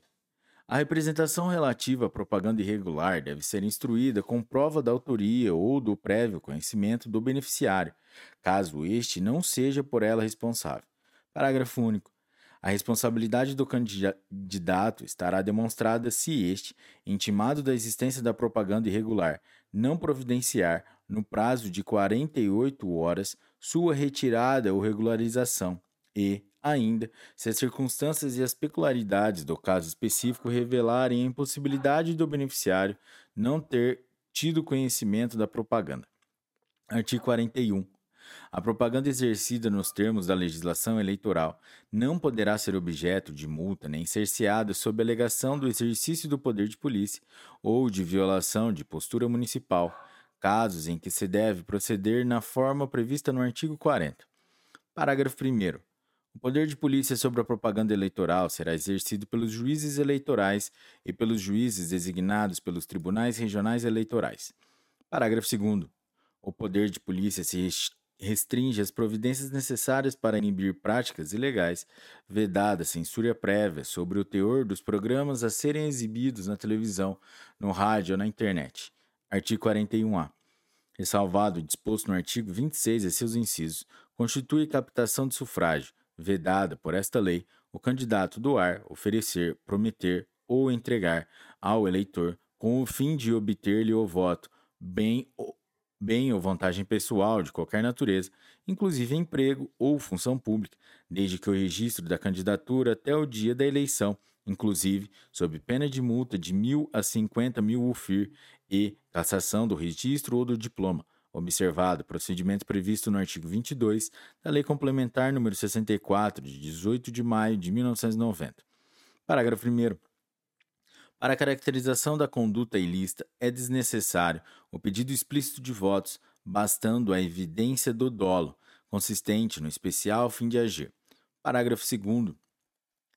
As sanções previstas no caput aplicam-se contra quem praticar atos de violência ou grave ameaça à pessoa, com o fim de obter-lhe voto. Parágrafo 3. A representação contra as condutas vedadas no caput poderá ser ajuizada até a data da diplomação da propaganda eleitoral, mediante outdoors. Artigo 42. Revogado. Da propaganda eleitoral na imprensa. Artigo 43. São permitidas, até a antivéspera das eleições, a divulgação paga, na imprensa escrita, e a reprodução na internet do jornal impresso de até 10 anúncios de propaganda eleitoral por veículo, em datas diversas, para cada candidato, no espaço mínimo por edição de um oitavo de página de jornal padrão e de um quarto de página de revista ou tabloide. Parágrafo 1. Deverá constar do anúncio, de forma visível, o valor pago pela inserção. Parágrafo 2. A inobservância do disposto nesse artigo, sujeita aos responsáveis pelos veículos de divulgação e aos partidos, coligações ou candidatos beneficiados a multa no valor de R$ 1.000 a R$ 10.000 ou equivalente ao da divulgação da propaganda paga, se este for maior. Da propaganda eleitoral no rádio e na televisão. Artigo 42. A propaganda eleitoral no rádio e na televisão restringe-se ao horário gratuito definido nesta lei, vedada a veiculação de propaganda paga. Parágrafo 1. A propaganda eleitoral gratuita na televisão deverá utilizar a linguagem brasileira de sinais, Libras, ou o recurso de legenda, que deverão constar obrigatoriamente do material entregue às emissoras. Parágrafo 2. No horário reservado para propaganda eleitoral, não se permitirá a utilização comercial ou propaganda realizada com a intenção, ainda que disfarçada ou subliminar, de promover marca ou produto. Parágrafo 3. Será punida, nos termos do parágrafo 1 do artigo 37, a emissora que, não autorizada a funcionar pelo poder competente, veicular propaganda eleitoral. Artigo 45. Encerrado o prazo para a realização das convenções no ano das eleições, é vedado às emissoras de rádio e televisão, em sua programação normal e em seu noticiário. Inciso 1. Transmitir, ainda que sob a forma de entrevista jornalística, imagens de realização de pesquisa ou qualquer outro tipo de consulta popular de natureza eleitoral, em que seja possível identificar o entrevistado ou em que haja manipulação de dados. Inciso 2. Usar trucagem, montagem ou outro recurso de áudio ou vídeo que, de qualquer forma, degradem ou ridicularizem candidato, partido ou coligação, ou produzir ou veicular programa com esse efeito. Vide DIN número 4451. Inciso 3. veicular propaganda política ou difundir opinião favorável ou contrária a candidato, partido, coligação, a seus órgãos ou representantes. Vide ADIM número 4451. Inciso 4. Dar tratamento privilegiado a candidato, partido ou coligação. Inciso 5. Veicular ou divulgar filmes, novelas, minisséries ou qualquer outro programa com alusão ou crítica a candidato ou partido político, mesmo que dissimuladamente, exceto programas jornalísticos ou debates políticos. Inciso 6. Divulgar nome de programa que se refira a candidato escolhido em convenção, ainda que pré-existente, inclusive se coincidente com o nome do candidato ou com a variação nominal por ele adotada, sendo o nome do programa o mesmo que o do candidato. Fica proibida a sua divulgação, sob pena de cancelamento do respectivo registro. Parágrafo 1. A partir de 30 de junho do ano da eleição, é vedado, ainda, as emissoras transmitir programa apresentado ou comentado por pré-candidato, sob pena, no caso de sua escolha na convenção partidária, de imposição de multa prevista no parágrafo 2 e de cancelamento do registro da candidatura do beneficiário. Parágrafo 2. Sem prejuízo do disposto no parágrafo único do artigo 55, a inobservância do disposto nesse artigo sujeita a emissora ao pagamento de multa no valor de 20 mil a 100 mil UFIR, duplicada em caso de reincidência. Parágrafo 3. Revogado. Parágrafo 4. Entende-se por trucagem todo e qualquer efeito realizado em áudio ou vídeo que degradar ou ridicularizar candidato, partido político ou coligação, ou que desvirtuar a realidade e beneficiar ou prejudicar qualquer candidato, partido político ou coligação. Vide DIN número 4451. Parágrafo 5 Entende-se por montagem toda e qualquer junção de registros de áudio ou vídeo que degradaram ou ridicularizar candidato, partido político ou coligação, ou que desvirtuar a realidade, beneficiar ou prejudicar qualquer candidato, partido político ou coligação. Vide a número 4451. Parágrafo 6 é permitido ao partido político utilizar na propaganda eleitoral de seus candidatos em âmbito regional, inclusive no horário eleitoral gratuito, a imagem e a voz de candidato ou militante de partido político que integre a sua coligação em âmbito nacional. Artigo 46.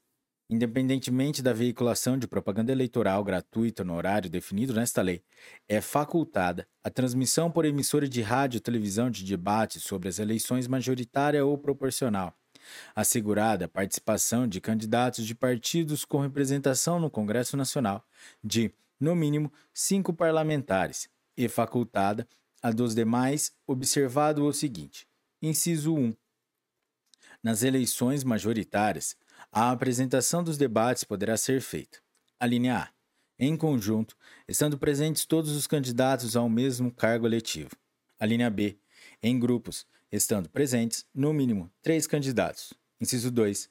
Nas eleições proporcionais, os debates deverão ser organizados de modo que assegurem a presença de número equivalente de candidatos de todos os partidos a um mesmo cargo eletivo, e poderão desdobrar-se em mais de um dia, respeitada a proporção de homens e mulheres estabelecida no parágrafo 3 do artigo 10 desta lei.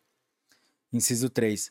Os debates deverão ser parte de programação previamente estabelecida e divulgada pela emissora, fazendo-se mediante sorteio a escolha do dia e da ordem de fala de cada candidato, salvo se celebrado acordo em outro sentido entre os partidos e coligações interessados.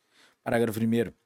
Será admitida a realização de debates sem a presença de candidato de algum partido, desde que o veículo de comunicação responsável comprove havê-lo convidado com antecedência mínima de 72 horas da realização do debate.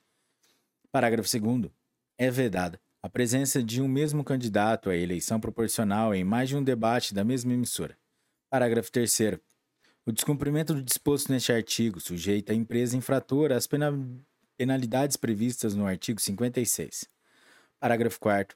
O debate será realizado segundo as regras estabelecidas em acordo celebrado entre os partidos políticos e a pessoa jurídica interessada na realização do evento, dando-se ciência à Justiça Eleitoral. Parágrafo 5. Para os debates que se realizarem no primeiro turno das eleições, serão consideradas aprovadas as regras, inclusive as que definirem o número de participantes que obtiverem a concordância de pelo menos dois terços dos candidatos aptos, no caso de eleição majoritária, e de pelo menos dois terços dos partidos com candidatos aptos, no caso de eleição proporcional. Artigo 47.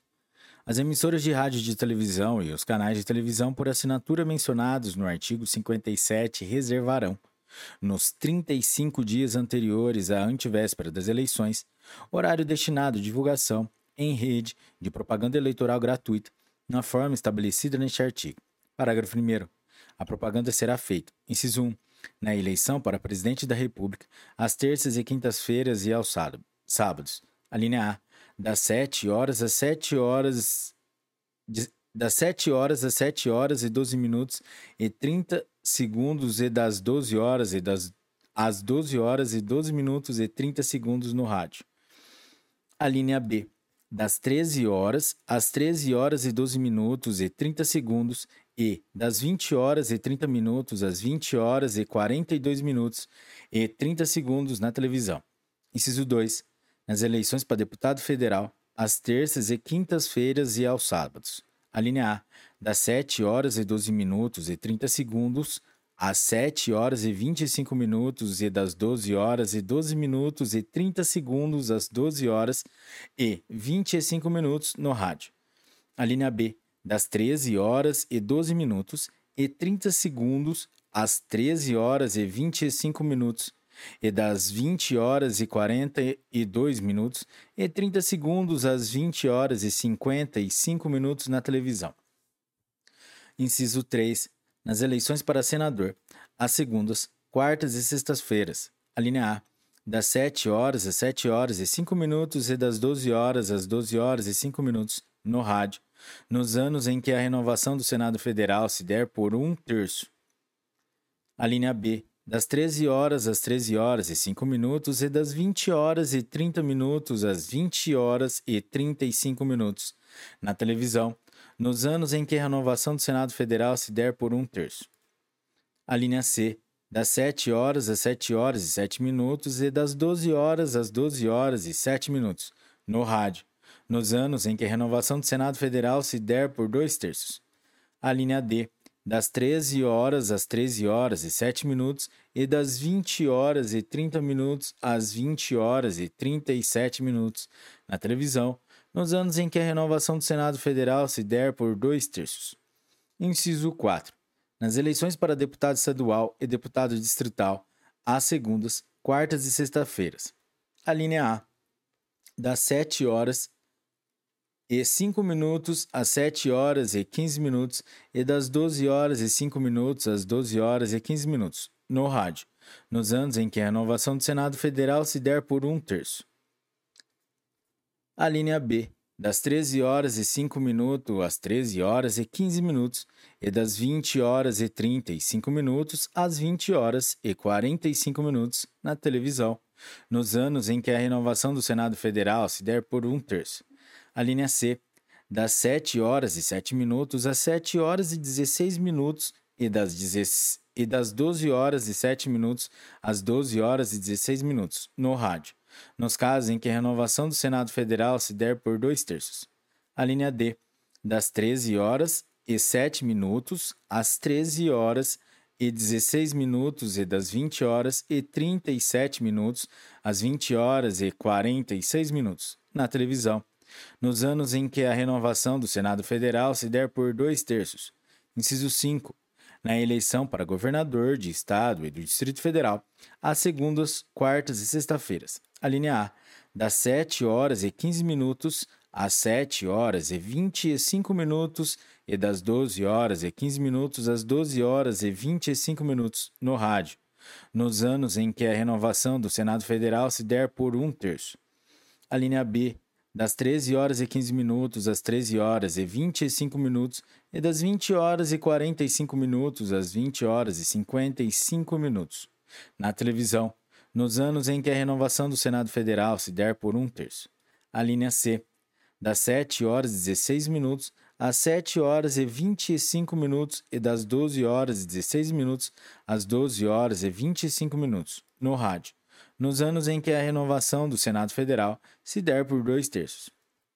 A linha D, das 13 horas e 16 minutos às 13 horas e 25 minutos e das 20 horas e 46 minutos às 20 horas e 55 minutos na televisão, nos anos em que a renovação do Senado Federal se der por dois terços. Inciso 6. Nas eleições para prefeito, de segunda a sábado. A linha A, das 7 horas às 7 horas e 10 minutos e das 12 horas às 12 horas e 10 minutos no rádio. A linha B, das 13 horas às 13 horas e 10 minutos e das 20 horas e 30 minutos às 20 horas e 45 minutos na televisão. Inciso 7. Ainda nas eleições para prefeito e também nas de vereador, mediante inserções de 30 e 60 segundos no rádio e na televisão, totalizando 70 minutos diários, de segunda-feira a domingo, distribuídos ao longo da programação veiculada entre as 5 e as 24 horas, na proporção de 60% para prefeito e 40% para vereador. Parágrafo 1a.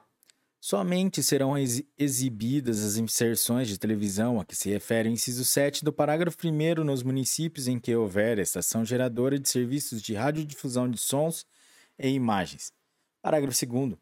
Os horários reservados à propaganda de cada eleição, nos termos do parágrafo 1, serão distribuídos entre todos os partidos e coligações que tenham candidato, observados os seguintes critérios: inciso 1, 90%, distribuídos proporcionalmente ao número de representantes na Câmara dos Deputados, considerado, no caso de coligação para as eleições majoritárias, o resultado da soma do número de representantes dos seis maiores partidos que a integram. Inciso 2, 10% distribuídos igualitariamente. Parágrafo 3. Para efeito disposto nesse artigo, a representação de cada partido na Câmara dos Deputados é a resultante da eleição. Parágrafo 4. O número de representantes de partido que tenha resultado de fusão ou a que se tenha incorporado outro corresponderá à soma dos representantes que os partidos de origem possuíam na data mencionada no parágrafo anterior. Parágrafo 5 se o candidato a presidente ou a governador deixar de concorrer em qualquer etapa do pleito e não havendo a substituição prevista no artigo 13 desta lei, far-se a nova distribuição do tempo entre os candidatos remanescentes.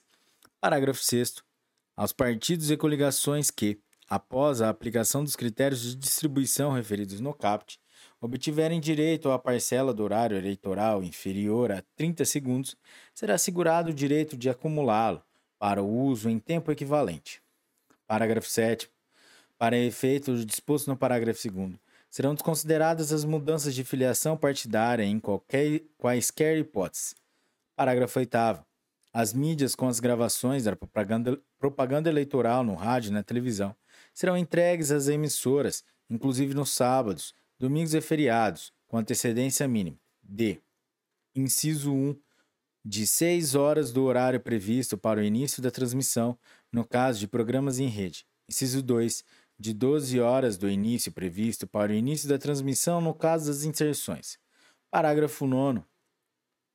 As emissoras de rádio e de rádio sob responsabilidade do Senado Federal e da Câmara dos Deputados instaladas em localidades fora do Distrito Federal são dispensadas da veiculação da propaganda eleitoral gratuita dos pleitos referidos nos incisos 2 a 6 do parágrafo 1.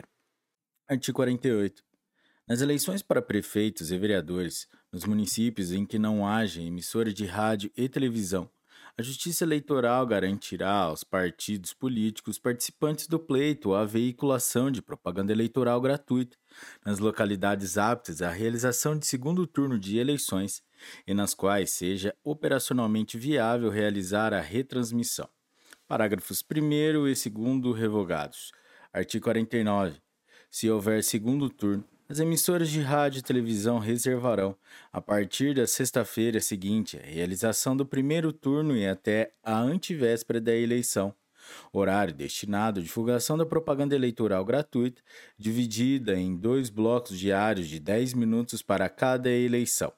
E os blocos terão início às 7 e às 12 horas no rádio, e às 13 e às 20 horas e 30 minutos na televisão. Parágrafo 1.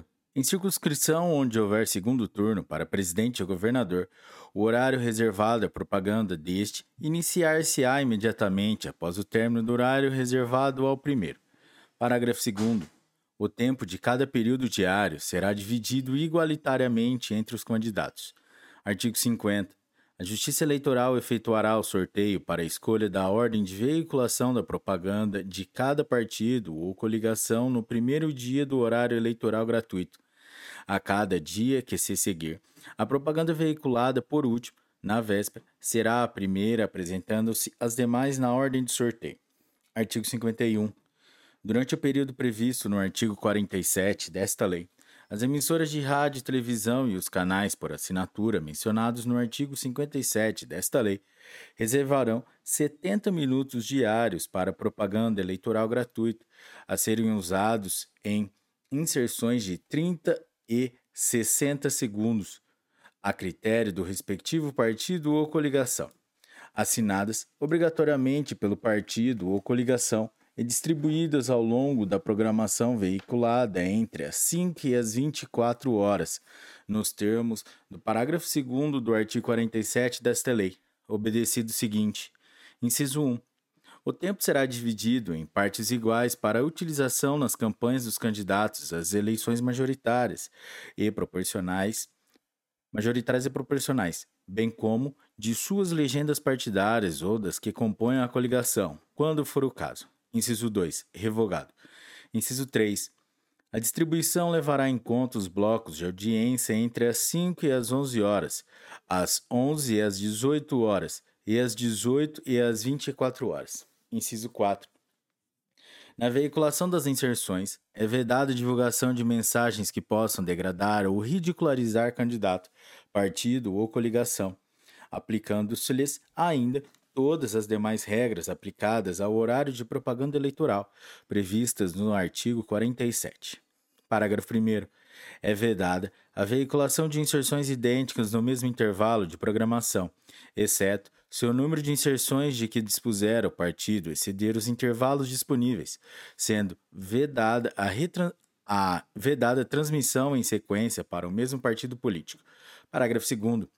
Durante o período previsto no artigo 49 desta lei, onde houver segundo turno, as emissoras de rádio e televisão e os canais de televisão por assinatura mencionados no artigo 57 desta lei reservarão, por cada cargo em disputa, 25 minutos para serem usados inserções de 30 e de 60 segundos, observadas as disposições deste artigo. Artigo 52. A partir do dia 15 de agosto do ano da eleição, a Justiça Eleitoral convocará os partidos e a representação das emissoras de televisão para elaborarem plano de mídia, nos termos do artigo 51, para o uso da parcela do horário eleitoral gratuito a que tenham direito, garantida a todos a participação nos horários de maior e menor audiência. Artigo 53. Não serão admitidos cortes instantâneos ou qualquer tipo de censura prévia nos programas eleitorais gratuitos. Parágrafo 1. É vedada a veiculação de propaganda que possa degradar ou ridicularizar candidatos, sujeitando-se o partido ou coligação infratores à perda do direito à veiculação de propaganda no horário eleitoral gratuito do dia seguinte. Parágrafo 2. Sem prejuízo do disposto no parágrafo anterior, a requerimento de partido, coligação ou candidato, a Justiça Eleitoral impedirá a reapresentação de propaganda ofensiva à honra de candidato, à moral e aos bons costumes. Artigo 53A. Vamos lá, galera, tá acabando. É vedado aos partidos políticos e às coligações incluir no horário destinado aos candidatos às eleições proporcionais propaganda das candidaturas a eleições majoritárias ou vice-versa, ressalvada a utilização, durante a exibição do programa, de legendas com referência aos candidatos majoritários ou, ao fundo, de cartazes ou fotografias desses candidatos, ficando autorizada menção ao nome e ao número de qualquer candidato do partido ou da coligação. Parágrafo 1. É facultada a inserção de depoimento de candidatos a eleições proporcionais no horário de propaganda das candidaturas majoritárias e vice-versa, registrados sob o mesmo partido ou coligação, desde que o depoimento consista exclusivamente em pedido de voto ao candidato que cedeu o tempo. Parágrafo 2 fica vedada a utilização de propaganda de candidaturas proporcionais como propaganda de candidaturas majoritárias e vice-versa.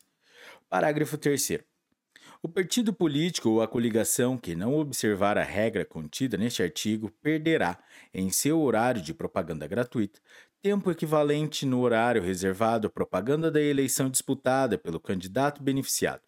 Artigo 54.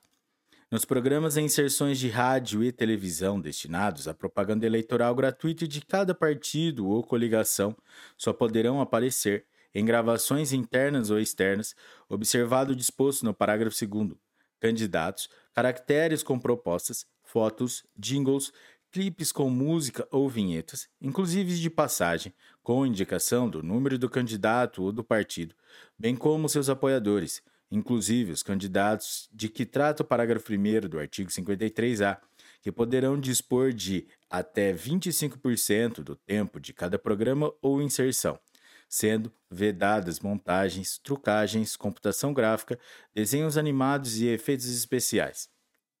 Parágrafo 1. O segundo turno das eleições não será permitida, nos programas de que trata este artigo, a participação de filiados a partidos que tenham formalizado o apoio a outros candidatos. Parágrafo 2. Será permitida a veiculação de entrevistas com o candidato e de cenas externas nas quais ele, pessoalmente, exponha. Inciso 1 realizações de governo ou da administração pública. Inciso 2. Falhas administrativas e deficiências verificadas em obras e serviços públicos em geral. Inciso 3. Atos parlamentares e debates legislativos. Artigo 55. Na propaganda eleitoral no horário gratuito, são aplicáveis ao partido, coligação ou candidato as vedações indicadas nos incisos 1 e 2 do artigo 45. Parágrafo único a inobservância do disposto nesse artigo sujeita o partido ou coligação a perda de tempo equivalente ao dobro do usado na prática do ilícito, no período do horário gratuito subsequente, dobrada a cada reincidência, devendo o tempo correspondente ser veiculado após o programa dos demais candidatos com a informação de que a não veiculação do programa resulta de infração da lei eleitoral. Artigo 56. A requerimento de partido, coligação ou candidato, a Justiça Eleitoral poderá determinar a suspensão, por 24 horas, da programação normal de emissora que deixar de cumprir as disposições desta lei sobre propaganda. Parágrafo 1. No período de suspensão a que se refere este artigo, a Justiça Eleitoral veiculará a mensagem de orientação ao eleitor intercalada a cada 15 minutos. Parágrafo 2. Em cada reiteração de conduta, o período de suspensão será duplicado. Artigo 57. As disposições desta lei aplicam-se às emissoras de televisão que operam em VHF e UHF, e os canais de televisão por assinatura sob a responsabilidade do Senado Federal, da Câmara dos Deputados, das Assembleias Legislativas, da Câmara Legislativa do Distrito Federal ou das câmaras municipais. Propaganda na internet. Artigo 57-A. É permitida propaganda eleitoral na internet nos termos desta lei, após o dia 15 de agosto do ano da eleição. Artigo 57-B. A propaganda eleitoral na internet poderá ser realizada nas seguintes formas: inciso 1, em sítio do candidato, com endereço eletrônico comunicado, Justiça Eleitoral e hospedado, direto ou indiretamente, em provedor de serviço de internet estabelecido no país. Inciso 2 em sítio do partido ou da coligação, com endereço eletrônico comunicado à Justiça Eleitoral e hospedado, direto ou indiretamente, em provedor de serviço de internet estabelecido no país. Inciso 3. Por meio de mensagem eletrônica para endereços cadastrados gratuitamente pelo candidato, partido ou coligação. Inciso 4 por meio de blogs, redes sociais, sítios de mensagens instantâneas e aplicações de internet assemelhadas, cujo conteúdo seja gerado ou editado por a linha A, candidatos, partidos ou coligações, ou a linha B, qualquer pessoa natural, desde que não contrate impulsionamento de conteúdos. Parágrafo 1.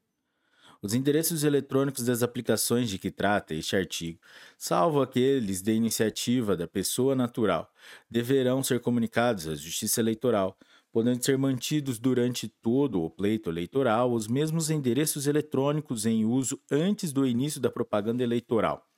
Parágrafo 2.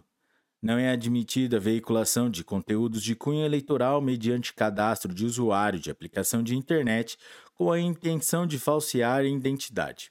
Parágrafo 3.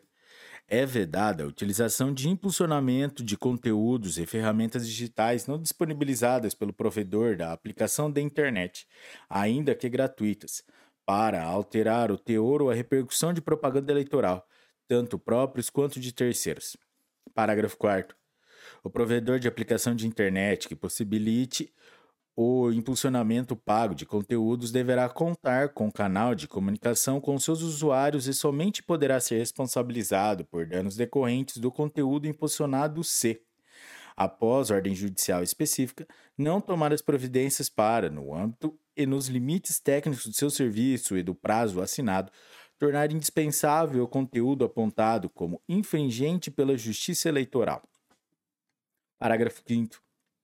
A violação do disposto nesse artigo sujeita o usuário responsável pelo conteúdo e, quando comprovado, seu prévio conhecimento, o beneficiário, a multa no valor de 5 mil reais a 30 mil reais, ou em valor equivalente ao dobro da quantia despendida, se esse cálculo superar o limite máximo da multa. Parágrafo 6. Vetado. Artigo 57c é vedada a veiculação de qualquer tipo de propaganda eleitoral paga na internet, excetuado o impulsionamento de conteúdos, desde que identificado de forma inequívoca como tal e contratado exclusivamente por partidos, coligações e candidatos e seus representantes. Parágrafo 1. É vedada, ainda que gratuitamente, a veiculação de propaganda eleitoral na internet, em sítios, inciso 1, de pessoas jurídicas com ou sem fins lucrativos, inciso 2, oficiais ou hospedados por órgãos ou entidades da administração pública direta ou indireta da União, dos Estados, do Distrito Federal e dos municípios. Parágrafo 2. A violação do disposto nesse artigo, sujeito responsável pela divulgação da propaganda ou pelo impulsionamento de conteúdos e, quando comprovado seu prévio conhecimento, o beneficiário, a multa no valor de 5 mil reais a 30 mil reais ou em valor equivalente ao dobro da quantia despendida, se esse cálculo superar o limite máximo da multa. Parágrafo 3. O impulsionamento de que trata o caput deste artigo deverá ser contratado diretamente com o provedor da aplicação de internet com sede e foro no país ou de sua filial, sucursal, escritório, estabelecimento ou representante legalmente estabelecido no país e apenas com o fim de promover ou beneficiar candidatos ou suas agremiações. Artigo 57d. É livre a manifestação de, do pensamento, vedado o anonimato durante a campanha eleitoral por meio da rede mundial de computadores, internet, assegurado o direito de resposta nos termos das alíneas A, B e C do inciso 4 do parágrafo 3 do artigo 58 e do artigo e do 58A, e por outros meios de comunicação interpessoal, mediante mensagem eletrônica. Parágrafo 1 Vetado. Parágrafo 2 a violação do disposto nesse artigo sujeitará o responsável pela divulgação da propaganda e, quando comprovado seu prévio conhecimento, o beneficiário a multa de, no valor de 5 mil a 30 mil reais. Parágrafo 3 sem prejuízo das sanções civis e criminais aplicáveis ao responsável, a Justiça Eleitoral poderá determinar, por solicitação do ofendido, a retirada de publicações que contenham agressões ou ataques a candidatos em sítios da internet, inclusive redes sociais. Artigo 57-E. São vedadas as pessoas relacionadas no artigo 24 à utilização, doação ou cessão de cadastro eletrônico de seus clientes em favor de candidatos, partidos ou coligações. Parágrafo 1. É proibida a venda de cadastro de endereços eletrônicos. Parágrafo 2. A violação do disposto nesse artigo, sujeito responsável pela divulgação da propaganda e, quando comprovado seu prévio conhecimento, o beneficiário a multa no valor de 5 mil a 30 mil reais. Artigo 57F.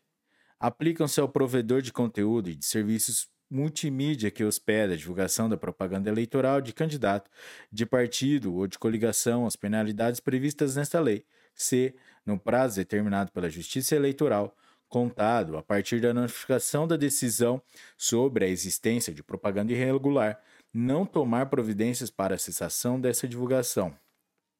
Parágrafo único. O provedor de conteúdo ou de serviços multimídia só será considerado responsável pela divulgação da propaganda se a publicação do material for comprovadamente de seu prévio conhecimento. Artigo 57-G. As mensagens eletrônicas enviadas por candidato, partido ou coligação, por qualquer meio, deverão dispor de mecanismo que permita seu descadastramento pelo destinatário, obrigado o remetente a providenciá-lo no prazo de 48 horas. Parágrafo único. Mensagens eletrônicas enviadas após o término do prazo previsto no CAPT sujeitam responsáveis ao pagamento da multa no valor de 100 reais por mensagem. Artigo 57H.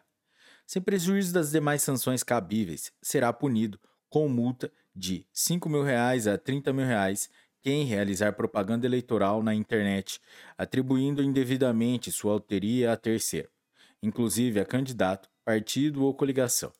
Parágrafo 1. Constitui crime a contratação direta ou indireta de grupo de pessoas com a finalidade específica de emitir mensagens ou comentários na internet para ofender a honra ou denegrir a imagem de candidato, partido ou coligação, punível com detenção de 2 a 4 anos e multa de 15 mil, de 15 mil reais a 50 mil reais. Parágrafo 2. Igualmente incorre em crime, punível com detenção de seis meses a um ano, com alternativa de prestação de serviços à comunidade pelo mesmo período, a multa de 5 mil reais a 30 mil reais às pessoas contratadas na forma do parágrafo 1. Artigo 50-I. A requerimento do candidato, partido ou coligação, observado o rito previsto no artigo 96 desta lei, a Justiça Eleitoral poderá determinar, no âmbito e nos limites técnicos de cada aplicação de internet a suspensão do acesso a todo conteúdo veiculado que deixar de cumprir as disposições desta lei, devendo o número de horas de suspensão ser definida proporcionalmente à gravidade da infração cometida em cada caso, observado o limite máximo de 24 horas. Parágrafo 1. A cada reiteração de conduta será publicado será duplicado o período de suspensão. Parágrafo 2 no período de suspensão a que se refere este artigo, a empresa informará a todos os usuários que tentarem acessar seus serviços que se encontra temporariamente inoperante por desobediência à legislação eleitoral. Artigo 57J. O Tribunal Superior, Superior Eleitoral regulamentará os disposto nos artigos 57A a 57I desta lei, de acordo com o cenário e ferramentas tecnológicas existentes em cada momento eleitoral e promoverá, para os veículos, partidos e demais entidades interessadas, a formulação e ampla divulgação de regras de boas práticas relativas a campanhas eleitorais na internet. Do direito à resposta. Artigo 58. A partir da escolha de candidatos em convenção, é assegurado o direito de resposta a candidato, partido ou coligação atingidos, ainda que de forma indireta, por conceito, imagem ou afirmação caluniosa, difamatória, injuriosa ou sabidamente inverídica, difundidos por qualquer veículo de comunicação social. Parágrafo 1. O ofendido ou seu representante legal poderá pedir o exercício do poderá pedir o exercício do direito de resposta à Justiça Eleitoral nos seguintes prazos, contados a partir da veiculação da ofensa. Inciso 1. 24 horas, quando se tratar de horário eleitoral gratuito. Inciso 2. 48 horas, quando se tratar de programação normal das emissoras de rádio e televisão. Inciso 3. 72 horas, quando se tratar de órgão da imprensa escrita. Inciso 4. A qualquer tempo, quando se tratar de conteúdo que esteja sendo divulgado na internet ou em 72 horas após a sua retirada. Parágrafo 2. Recebido o pedido, a Justiça Eleitoral notificará imediatamente o ofensor para que se defenda em 24 horas, devendo a decisão ser prolatada no prazo máximo de 72 horas da data da formulação do pedido. Parágrafo 3. Observar-se-ão, ainda, as seguintes regras no caso de pedido de resposta relativo à ofensa veiculada. Inciso 1. Em órgão de imprensa escrita. A linha A. O pedido deverá ser instruído com um exemplar da publicação e o texto para a resposta. A linha B. Deferido o pedido, a divulgação de resposta dar-se-á no mesmo veículo, espaço, local, página, tamanho, caracteres e outros elementos de realce usados na ofensa em até 48 horas após, as, após a decisão ou, tratando-se de veículo com periodicidade de circulação maior que 48 horas na primeira vez em que circular. A linha C. Por solicitação do ofendido, a divulgação da resposta será feita no mesmo dia da semana em que a ofensa foi divulgada, ainda que fora do prazo de 48 horas. A linha D. Se a ofensa for produzida em dia e hora que inviabilizem sua reparação dentro dos prazos estabelecidos nas alíneas anteriores, a Justiça Eleitoral determinará a imediata divulgação da resposta. A linha E. O ofensor poderá comprovar nos autos o cumprimento da decisão mediante dados sobre a regular distribuição dos exemplares, a quantidade impressa e o raio de abrangência na distribuição. Inciso 2. Em programação normal das emissoras de rádio e de televisão. A linha A.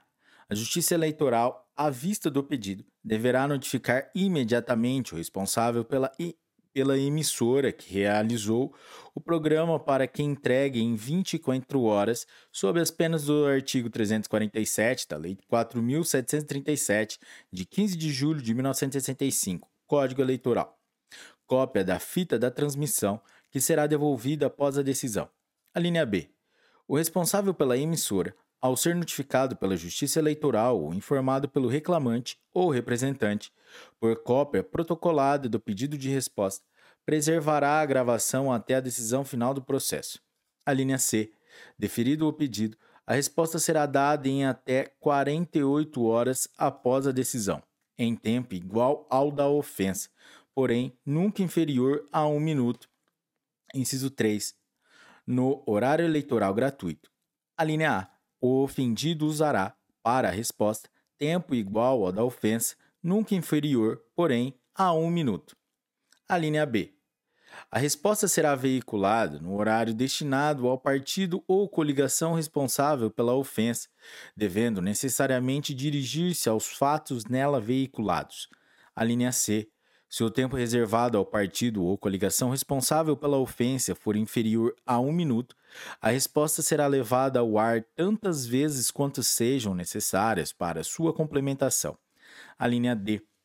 Deferido o pedido para resposta, a emissora geradora e o partido ou coligação atingidos deverão ser notificados imediatamente da decisão, na qual deverão estar indicados quais os períodos, diurno ou noturno, para a veiculação da resposta, que deverá ter lugar no início do programa do partido ou coligação. A linha E. O meio magnético com a resposta deverá ser entregue à emissora geradora até 36 horas após a ciência da decisão, para veiculação no programa subsequente do partido ou coligação em cujo horário se praticou a ofensa. A linha F.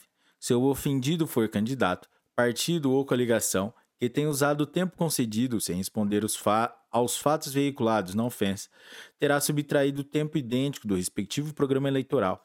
Tratando-se de terceiros, ficarão sujeitos à suspensão de igual tempo em eventuais novos pedidos de resposta e a multa no valor de 2 mil a 5 mil UFIR. Inciso 4. Em propaganda eleitoral na internet. A linha A. Deferido o pedido, o usuário ofensor deverá divulgar a resposta do ofendido em até 48 horas após sua entrega em mídia física e deverá empregar nessa divulgação o mesmo impulsionamento de conteúdo eventualmente contratado nos termos referidos no artigo 57C desta lei e o mesmo veículo, espaço, local, horário, página eletrônica, tamanho, caracteres e outros elementos de realce usados na ofensa. A linha B a resposta ficará disponível para acesso pelos usuários do serviço de internet por tempo não inferior ao dobro em que esteve disponível a mensagem considerada ofensiva. A linha C. Os custos de veiculação da resposta correrão por conta do responsável pela propaganda eleitoral. Parágrafo 4. Se a ofensa ocorrer em dia e hora que inviabilizem sua reparação dentro dos prazos estabelecidos nos parágrafos anteriores, a resposta será divulgada nos horários que a Justiça Eleitoral determinar, ainda que nas 48 horas anteriores ao pleito, em termos e forma previamente aprovados, de modo a não ensejar tréplica. Parágrafo 5 da decisão sobre o exercício do direito de resposta, cabe recurso às instâncias superiores, em 24 horas da data de sua publicação em cartório ou sessão, assegurado ao recorrido oferecer contrarrazões em igual prazo, a contar da sua notificação. Parágrafo 6. A Justiça Eleitoral deve proferir suas decisões no prazo máximo de 24 horas, observando-se o disposto nas alíneas D e E do inciso 3 do parágrafo 3 para restituição do tempo em caso do provimento de recurso. Parágrafo 7 a inobservância do prazo previsto no parágrafo anterior, sujeita à autoridade judiciária as penas previstas no artigo 345 da Lei 4.737, de 15 de julho de 1995, Código Eleitoral. Parágrafo 8.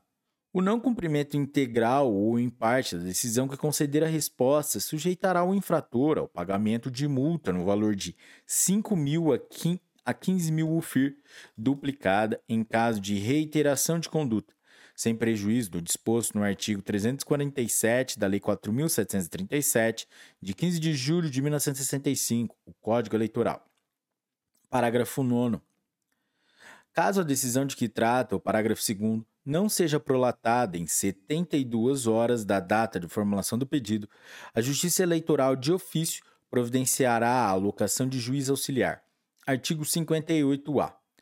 Os pedidos de direito de resposta e as representações por propaganda eleitoral irregular em rádio, televisão e internet tramitarão preferencialmente em relação aos demais processos em curso na Justiça Eleitoral, do Sistema Eletrônico de Votação e da totalização dos votos.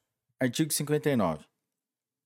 A votação e a totalização dos votos serão feitas por sistema eletrônico, podendo o Tribunal Superior Eleitoral autorizar, em caráter excepcional, a aplicação das regras fixadas nos artigos 83 a 89.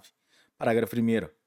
A votação eletrônica será feita no número do candidato ou da legenda partidária, devendo o nome e fotografia do candidato e o nome do partido ou a legenda partidária aparecer no painel da urna eletrônica, com a expressão designadora do cargo disputado no masculino ou feminino, conforme o caso. Parágrafo 2. Na votação para as eleições proporcionais, serão computados para a legenda partidária os votos em que não seja possível a identificação do candidato, desde que o número identificador do partido seja digitado de forma correta. Parágrafo 3. A urna eletrônica exibirá para o eleitor os painéis da, na seguinte ordem: Inciso 1. Para as eleições de que trata o inciso 1 do parágrafo único do artigo 1 deputado federal, deputado estadual ou distrital, senador, governador e vice-governador de estado ou do Distrito Federal, presidente e vice-presidente da República. Inciso 2. Para as eleições de que trata o inciso 2 do parágrafo único do artigo 1 vereador, prefeito e vice-prefeito. Parágrafo 4 A urna eletrônica disporá de recursos que, mediante assinatura digital, permitam o registro digital de cada voto e a identificação da urna em que foi registrado, resguardado o anonimato do eleitor. Parágrafo 5. Caberá à Justiça Eleitoral definir a chave de segurança e a identificação da urna eletrônica de que trata o parágrafo 4. Parágrafo 6.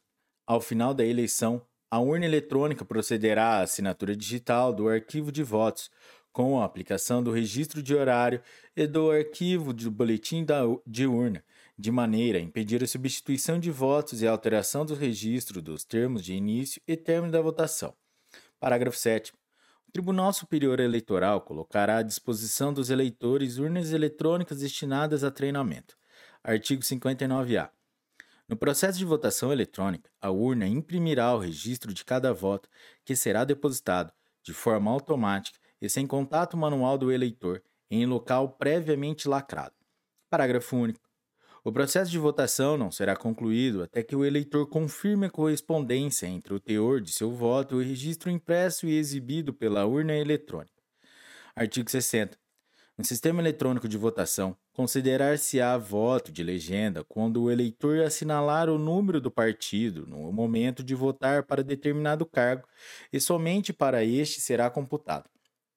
Artigo 61. A urna eletrônica contabilizará cada voto, assegurando-lhe o sigilo e inviolabilidade, garantida aos partidos políticos, coligações e candidatos ampla fiscalização. Artigo 61. A. Revogado. Artigo 62. Nas sessões em que for adotada a urna eletrônica, somente poderão votar eleitores cujos nomes estiverem nas respectivas folhas de votação, não se aplicando a ressalva a que se refere o artigo 148, parágrafo 1 da Lei nº 4737, de 15 de julho de 1965, o Código Eleitoral. Parágrafo único. O Tribunal Superior Eleitoral disciplinará a hipótese de falha na urna eletrônica que prejudique o regular processo de votação. Das mesas receptoras. Artigo 63. Qualquer partido pode reclamar ao juiz eleitoral, no prazo de cinco dias da nomeação da mesa receptora, devendo a decisão ser proferida em 48 horas. Parágrafo 1. Na decisão do juiz eleitoral caberá recurso para o Tribunal Regional, interposto dentro de três dias, devendo ser resolvido em igual prazo. Parágrafo 2. Não podem ser nomeados presidentes e mesários os menores de 18 anos. Artigo 64. É vedada a participação de parentes em qualquer grau ou de servidores da mesma repartição pública ou empresa privada na mesma mesa, turma ou junta eleitoral da fiscalização das eleições. Artigo 65. A escolha de fiscais e delegados pelos partidos ou coligações não poderá recair em menor de 18 anos ou em quem, por nomeação do juiz eleitoral, já faça parte da mesa receptora. Parágrafo 1. O juiz fiscal, o fiscal poderá ser nomeado para fiscalizar mais de uma sessão eleitoral no mesmo local de votação. Parágrafo 2. As credenciais de fiscais e delegados serão expedidas exclusivamente pelos partidos ou coligações. Parágrafo 3. Para efeito do disposto no parágrafo anterior, o presidente do partido ou representante da coligação deverá registrar na Justiça Eleitoral o nome das pessoas autorizadas a expedir as credenciais dos fiscais e delegados. Parágrafo 4. Para acompanhamento dos trabalhos de votação, só será permitido o credenciamento de no máximo dois fiscais de cada partido ou coligação por sessão eleitoral. Artigo 66. Os partidos e coligações poderão fiscalizar todas as fases do processo de votação e apuração das eleições e o processamento eletrônico da totalização dos recursos. Parágrafo 1. Todos os programas de computador de propriedade do Tribunal Superior Eleitoral desenvolvidos por ele ou sob sua encomenda, utilizados nas urnas eletrônicas para os processos de votação, apuração e totalização, poderão ter suas fases de especificação de desenvolvimento acompanhadas por técnicos indicados pelos partidos políticos, ordens dos advogados do Brasil e Ministério Público, até seis meses antes das eleições. Parágrafo 2. Uma vez concluídos os programas a que se refere o parágrafo 1, serão eles apresentados, para análise aos representantes credenciados dos partidos políticos e coligações, até 20 dias antes das eleições, nas dependências do Tribunal Superior Eleitoral, na forma de programas-fonte e de programas executáveis, inclusive os sistemas aplicativo e de segurança e as bibliotecas especiais, sendo que as chaves eletrônicas privadas e senhas eletrônicas de acesso manter-se-ão no sigilo da Justiça Eleitoral Após a apresentação e conferência, serão lacrados cópias dos programas-fonte e dos programas compilados. Parágrafo 3. No prazo de cinco dias a contar da data da apresentação referida no parágrafo 2, o partido político e a coligação poderão apresentar impugnação fundamentada à Justiça Eleitoral. Parágrafo 4. Havendo a necessidade de qualquer alteração nos programas, após a apresentação de que trata o parágrafo 3, dar-se a conhecimento do fato aos representantes dos partidos políticos e das, das coligações, para que sejam novamente analisados e lacrados. Parágrafo 5.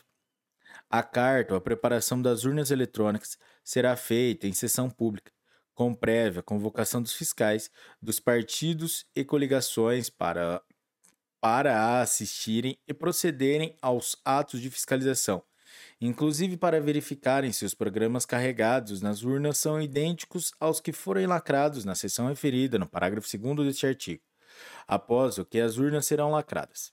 Parágrafo 6.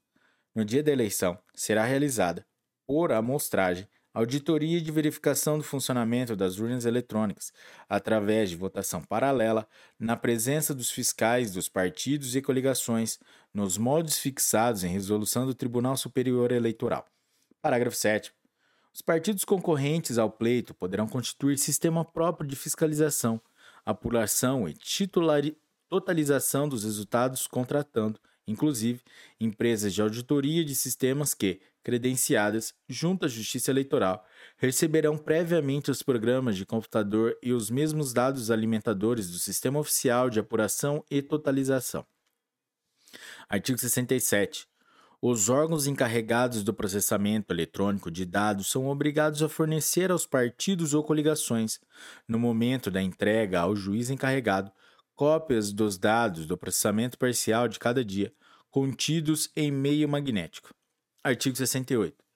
O boletim de urna, segundo o modelo aprovado pelo Tribunal Superior Eleitoral, conterá os nomes e os números dos candidatos nela votados. Parágrafo 1. O presidente da mesa receptora é obrigado a entregar cópia do boletim de urna aos partidos e coligações concorrentes ao pleito cujos representantes o requeiram até uma hora após a expedição. Parágrafo 2. O descumprimento do disposto no parágrafo anterior constitui crime, punível com detenção de 1 um a 3 meses, com a alternativa de prestação de serviço à comunidade pelo mesmo período e multa no valor de 1 mil a 5 mil UFIR. Artigo 69. A impugnação não recebida pela Junta Eleitoral pode ser apresentada diretamente ao Tribunal Regional Eleitoral em 48 horas, acompanhada de declaração de duas testemunhas. Parágrafo único. O tribunal decidirá sobre o recebimento em 48 horas, publicando o acordo na própria sessão de julgamento e transmitindo imediatamente à junta, via telex, fax ou em qualquer outro meio eletrônico, ou inteiro teor da decisão e da impugnação. Artigo 70.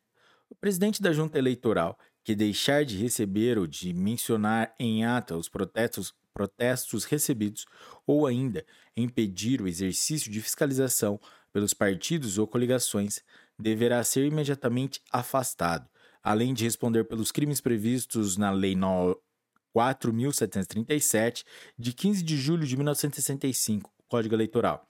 Artigo 71. Cumpre aos partidos e coligações, por seus fiscais e delegados devidamente credenciados, e aos candidatos, proceder à instrução dos recursos interpostos contra a apuração, juntando, para tanto, cópia do boletim relativo à urna impugnada. Parágrafo único. Na hipótese de surgirem obstáculos à obtenção do boletim, caberá ao recorrente requerer, mediante a indicação de dados necessários, que o órgão de justiça eleitoral perante a, o qual foi interposto o recurso instrua, anexando o respectivo boletim de urna. Artigo 72.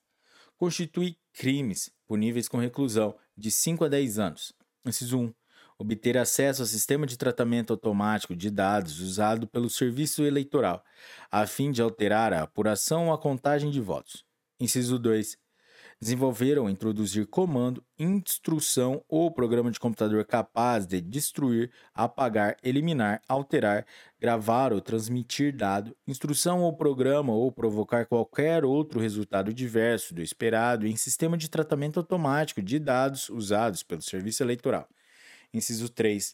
Causar propositadamente dano físico ao equipamento usado na votação ou na totalização de votos ou às suas partes das condutas vedadas aos agentes públicos em campanhas eleitorais. Artigo 73. São proibidas aos agentes públicos, servidores ou não, as seguintes condutas tendentes a afetar a igualdade de oportunidade entre candidatos nos pleitos eleitorais. Inciso 1. Ceder ou usar, em benefício de candidato, partido político ou coligação, bens móveis ou imóveis pertencentes à administração direta ou indireta da União, dos Estados, do Distrito Federal, dos territórios e dos municípios, ressalvada a realização de convenção partidária. Inciso 2. Usar materiais ou serviços custeados pelos governos ou casas legislativas que excedam as prerrogativas consignadas nos regimentos e normas dos órgãos que integram. Inciso 3. Ceder servidor ou empregado da administração direta ou indireta federal, estadual ou municipal do Poder Executivo ou usar de seus serviços para comitês de campanha eleitoral de candidato, partido político ou coligação durante o horário de expediente normal, salvo o seu servidor ou empregado estiver licenciado. Inciso 4. Fazer ou permitir uso promocional em favor de candidato, partido político ou coligação de distribuição gratuita de bens e serviços de caráter social, custeados ou subvenciados pelo poder público. Inciso 5 nomear, contratar ou de qualquer forma admitir, demitir sem justa causa, suprimir ou readaptar vantagens ou por outros meios dificultar ou impedir o exercício funcional e, ainda, ex officio, remover, transferir ou exonerar servidor público na circunscrição do pleito, nos três meses que o antecedem até a posse dos eleitos, sob pena de nulidade de pleno direito, ressalvados. A linha A a nomeação ou exoneração de cargos em comissão e designação ou dispensa de funções de confiança. A linha B. A nomeação para cargos do Poder Judiciário, do Ministério Público, dos tribunais ou conselhos de contas e dos órgãos da Presidência da República. A linha C. A nomeação dos aprovados em concursos públicos homologados até o início daquele prazo. A linha D. A nomeação ou contratação necessária à instalação ou ao funcionamento inadiável de serviços públicos essenciais com prévia expressa autorização do chefe do Poder Executivo. A linha E. A transferência ou remoção ex officio de militares, policiais, civis e de agentes penitenciários. Inciso 5. Inciso 6. Nos três meses que antecedem o pleito. A linha A realizar transferência voluntária de recursos da União aos estados e municípios e dos estados a municípios, sob pena de nulidade de pleno direito, ressalvados os recursos destinados a cumprir obrigação formal pré-existente para execução de obra ou serviço em andamento e com cronograma prefixado, e os destinados a atender situações de emergência e de calamidade pública. A linha B.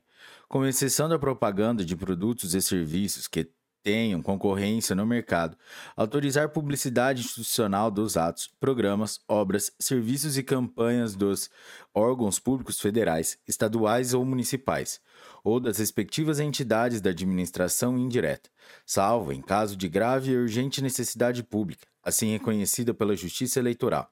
A linha C.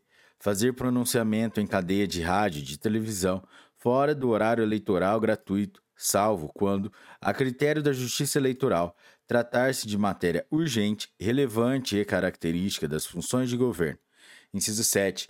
Empenhar, no primeiro semestre do ano de eleição, despesas com publicidade dos órgãos públicos federais, estaduais ou municipais, ou das respectivas entidades da administração indireta que excedam seis vezes a média mensal dos valores empenhados e não cancelados nos três últimos anos que antecedem o pleito.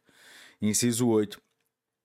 Fazer, na circunscrição do pleito, revisão geral da remuneração dos servidores públicos que exceda a recomposição da perda de seu poder aquisitivo ao longo do ano da eleição a partir do início do prazo estabelecido no artigo 7 desta lei e até a posse dos pleitos. Parágrafo 1. Reputa-se agente público, para os efeitos deste artigo, quem exerce, ainda que transitoriamente ou sem remuneração, por eleição, nomeação, designação, contratação ou qualquer outra forma de investidura ou vínculo, mandato, cargo, emprego ou função nos órgãos ou entidades da administração pública direta, indireta ou fundacional Parágrafo 2. A vedação do inciso 1 do caput não se aplica ao uso, em campanha, de transporte oficial pelo Presidente da República, obedecido o disposto no artigo 76, nem ao uso, em campanha, pelos candidatos à reeleição de presidente e vice-presidente da República, governador e vice-governador de Estado e do Distrito Federal, prefeito e vice-prefeito, de suas residências oficiais para realização de contatos, encontros e reuniões pertinentes à própria campanha, desde que não tenham caráter de ato público. Parágrafo 3. As vedações do inciso 6 do CAPT, alíneas B e C, aplicam-se apenas aos agentes públicos das esferas administrativas cujos cargos estejam em disputa na eleição. Parágrafo 4. O descumprimento do disposto nesse artigo acarretará a suspensão imediata da conduta vedada, quando for o caso, e sujeitará os responsáveis a multa no valor de 5 a 100 mil UFIR. Parágrafo 5. Nos casos de descumprimento disposto nos incisos do caput e no parágrafo 10, sem prejuízo do disposto no parágrafo 4, o candidato beneficiado, agente público ou não, ficará sujeito à cassação do registro ou diploma. Parágrafo 6. As multas de que trata este artigo serão duplicadas a cada residência, reincidência. Parágrafo 7.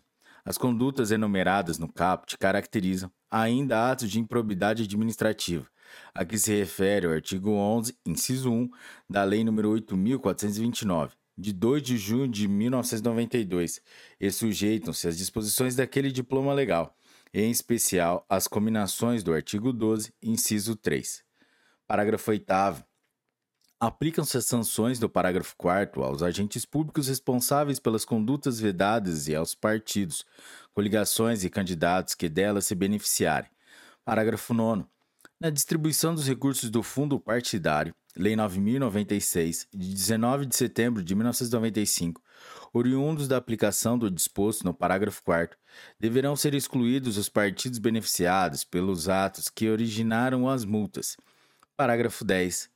No ano em que se realizar a eleição, fica proibida a distribuição gratuita de bens, valores ou benefícios por parte da administração pública, exceto nos casos de calamidade pública, de estado de emergência ou de programas sociais autorizados em lei e já em execução orçamentária no exercício anterior. Casos em que o Ministério Público poderá promover o acompanhamento de sua execução financeira e administrativa. Parágrafo 11. Nos anos eleitorais, os programas sociais de que trata o parágrafo 10 não poderão ser executados por entidade nominalmente vinculada a candidato ou por esse mantida. Parágrafo 12. A representação contra a não observância do disposto nesse artigo observará o rito do artigo 22 da Lei Complementar número 64 de 18 de maio de 1990 e poderá ser ajuizada até a data da diplomação. Parágrafo 13. O prazo de recurso contra decisões proferidas com base neste artigo será de três dias, a contar da data da publicação do julgamento no Diário Oficial. Parágrafo 14. Para efeito de cálculo da média prevista no inciso 7 do caput deste artigo, os gastos serão reajustados pelo IPCA, aferido pela Fundação Instituto Brasileiro de Geografia e Estatística, IBGE, ou outro índice que venha substituí-lo, a partir da data em que foram empenhados. Artigo 74.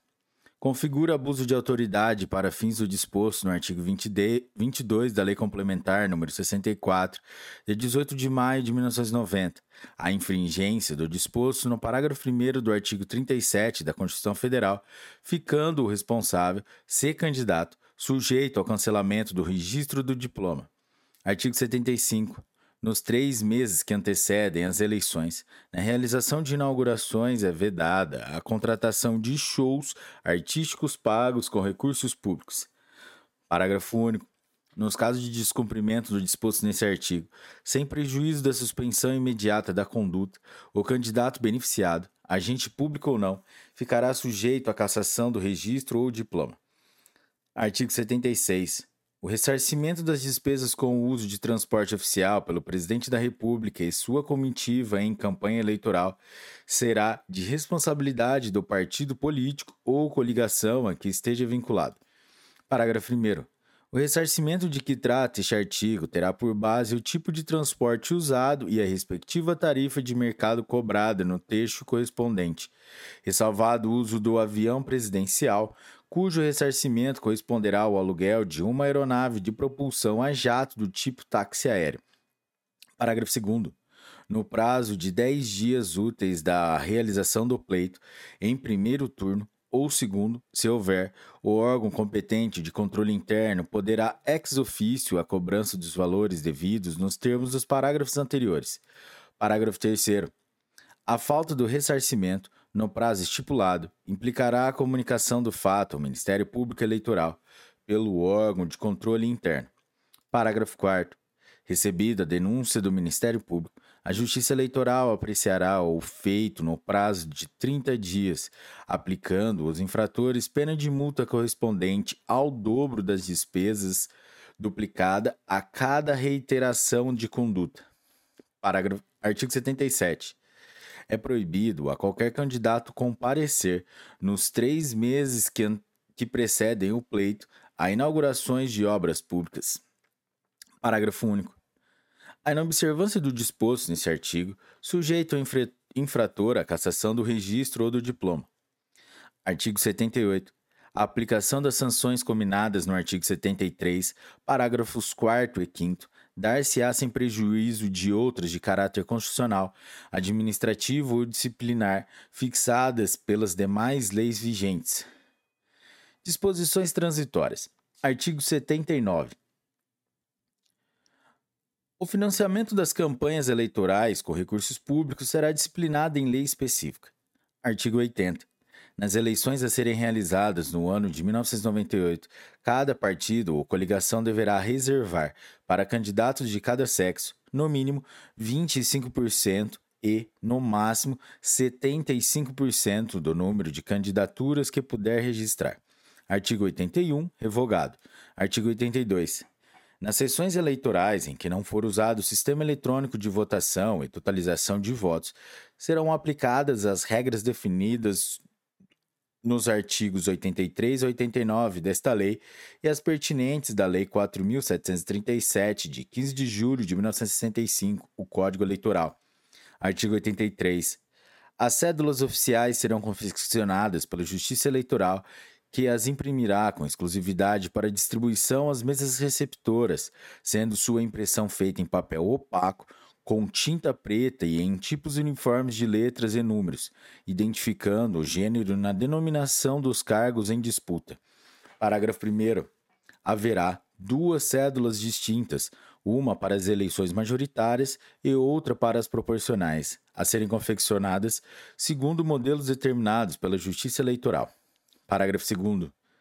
Os candidatos à eleição majoritária serão identificados pelo nome indicado no pedido de registro e pela sigla adotada pelo partido a que pertencem a, e deverão configurar e deverão figurar na ordem determinada por sorteio.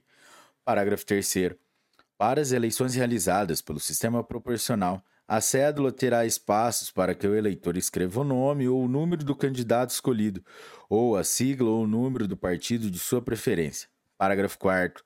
No prazo de 15 dias após a realização do sorteio a que se refere o parágrafo 2, os tribunais regionais eleitorais divulgarão o modelo da cédula completa com os nomes dos candidatos majoritários na ordem já definida. Parágrafo 5. As eleições em segundo turno aplica-se o disposto no parágrafo 2, devendo o sorteio verificar-se até 48 horas após a proclamação do resultado do primeiro turno e a divulgação do modelo da cédula nas 24 horas seguintes. Artigo 84. No momento da votação, o eleitor dirigir-se-á à cabina duas vezes, sendo a primeira para o preenchimento da cédula destinada às eleições proporcionais de cor branca e a segunda para o preenchimento da cédula destinada às eleições majoritárias de cor amarela. Parágrafo único. A Justiça Eleitoral fixará o tempo de votação e o número de eleitores por sessão para garantir o pleno exercício do direito do voto. Artigo 85. Em caso de dúvida na apuração de votos dados a homônimos, prevalecerá o número sobre o nome do candidato. Artigo 86.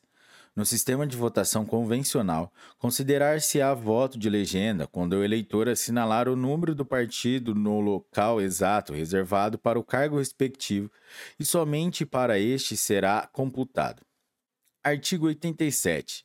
Na apuração, será garantido aos fiscais e delegados dos partidos e coligações o direito de observar diretamente, a distância não superior a um metro da mesa, a abertura da urna, a abertura e a contagem das cédulas e o preenchimento do boletim. Parágrafo 1. O não atendimento ao disposto no caput seja a impugnação do resultado da urna, desde que apresentada antes da divulgação do boletim. Parágrafo 2. Ao final da transcrição dos resultados apurados no boletim, o presidente da junta eleitoral é obrigado a entregar cópia deste aos partidos e coligações concorrentes ao pleito cujos representantes o requeiram até uma hora após sua expedição. Parágrafo 3. Para os fins do disposto no parágrafo anterior, Cada partido ou coligação poderá credenciar até três fiscais perante a junta eleitoral, funcionando um de cada vez. Parágrafo 4. O descumprimento de qualquer das disposições desse artigo constitui crime, punível com detenção de um a três meses, com a alternativa de prestação de serviços à comunidade pelo mesmo período e multa, no valor de 1 mil a 5 mil UFIR. Parágrafo 5 o rascunho ou qualquer outro tipo de anotação fora dos boletins de urna usados no momento da apuração dos votos não poderão servir de prova posterior perante a junta apuradora ou totalizadora. Parágrafo 6. O boletim mencionado no parágrafo 2 deverá conter o nome e o número dos candidatos nas primeiras colunas, que precederão aquelas onde serão designados os votos e o partido ou coligação. Artigo 88. O juiz-presidente da junta eleitoral é obrigado a recontar a urna quando, inciso 1, o boletim apresentar resultado não coincidente com o número de votantes ou discrepante dos dados obtidos no momento da apuração. Inciso 2. Ficar evidenciada a atribuição de votos a candidatos inexistentes, o não fechamento da contabilidade da urna ou a apresentação de totais de votos nulos, brancos ou válidos destoantes da média geral das demais seções do mesmo município, zona eleitoral. Artigo 89. Será permitido o uso de instrumentos que auxiliem o eleitor analfabeto a votar, não sendo a Justiça Eleitoral obrigada a fornecê-los. Disposições finais. Artigo 90. Aos crimes definidos nesta lei, Aplica-se o disposto nos artigos 287 e 355 a 364 da Lei 4.737, de 15 de julho de 1965, o Código Eleitoral. Parágrafo 1. Para efeitos desta lei, respondem penalmente pelos partidos e coligações os seus representantes legais. Parágrafo 2. Nos casos de reincidência, as penas pecuniárias previstas nesta lei aplicam-se em dobro. Artigo 97-A vetado. Artigo 91. Nenhum requerimento de inscrição eleitoral ou de transferência será recebido dentro dos 150 dias anteriores à data da eleição. Parágrafo único.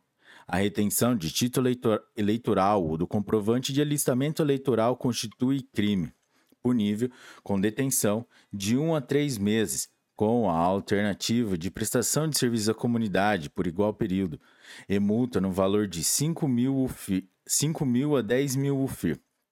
Artigo 91-A. No momento da votação, além da exibição do, do respectivo título, o eleitor deverá apresentar documento de identificação com fotografia. Galera, vídeo DIN número 4467. Parágrafo único fica vedado portar aparelho de telefonia celular, máquinas fotográficas e filmadoras dentro da cabina de votação. Artigo 92.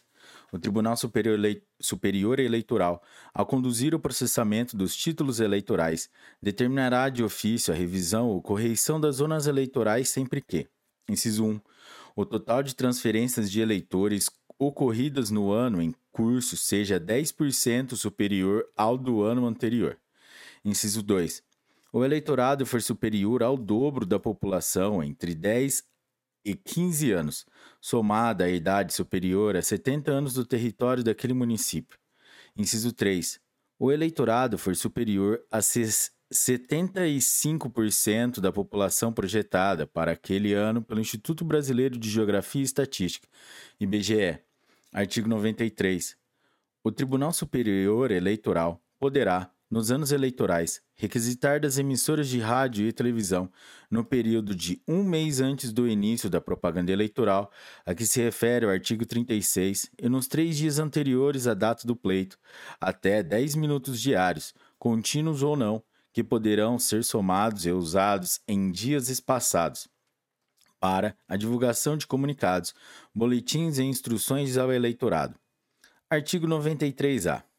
O Tribunal Superior, Superior Eleitoral, no período compreendido de entre 1 de abril e 30 de julho dos anos eleitorais, promoverá, em até cinco minutos diários, contínuos ou não, requisitados às emissoras de rádio e televisão, propaganda institucional em rádio e televisão destinada a incentivar a participação feminina dos jovens e da comunidade negra na política, bem como a esclarecer o cidadão sobre as regras e o funcionamento do sistema eleitoral brasileiro. Artigo 94. Os feitos eleitorais, no período entre o registro das candidaturas até cinco dias após a realização do segundo turno das eleições, terão prioridade para a participação do Ministério Público e dos juízes de todas as justiças e instâncias, ressalvados os processos e habeas corpus e mandado de segurança.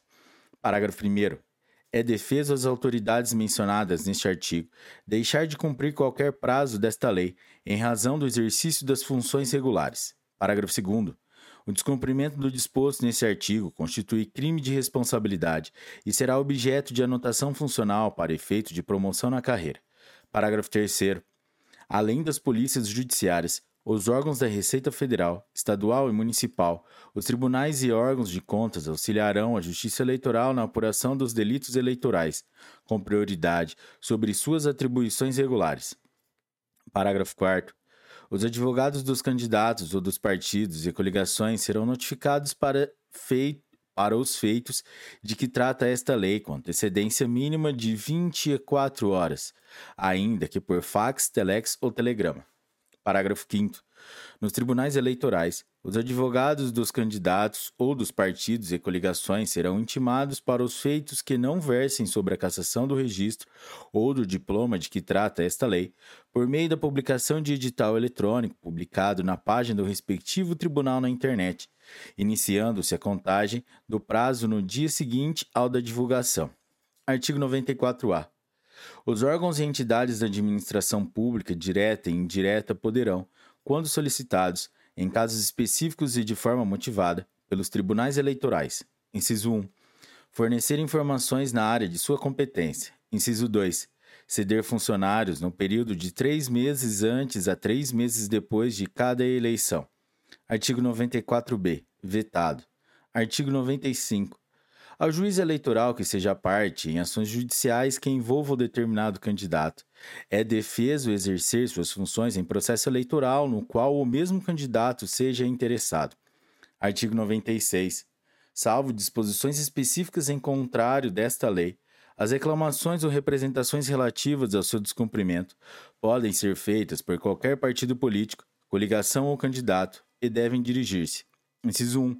Aos juízes eleitorais nas eleições municipais, inciso 3, aos tribunais regionais eleitorais, nas eleições federais, estaduais e distritais. Inciso 3, ao Tribunal Superior Eleitoral, na eleição presidencial. Parágrafo 1. As reclamações e representações devem relatar fatos, indicando provas, indícios e circunstâncias. Parágrafo 2. Nas eleições municipais, quando a circunscrição abranger mais de uma zona eleitoral, o Tribunal Regional designará um juiz para apreciar as reclamações ou representações. Parágrafo 3. Os tribunais eleitorais designarão três, três juízes auxiliares para a apreciação das reclamações ou representações que lhes forem dirigidas. Parágrafo 4. Os recursos contra as decisões dos juízes serão julgados pelo plenário, pelo plenário do tribunal. Parágrafo 5. Recebida a reclamação ou representação, a Justiça Eleitoral notificará imediatamente o reclamado ou representado para, querendo, apresentar defesa em 48 horas. Parágrafo 6. Revogado. Parágrafo 7.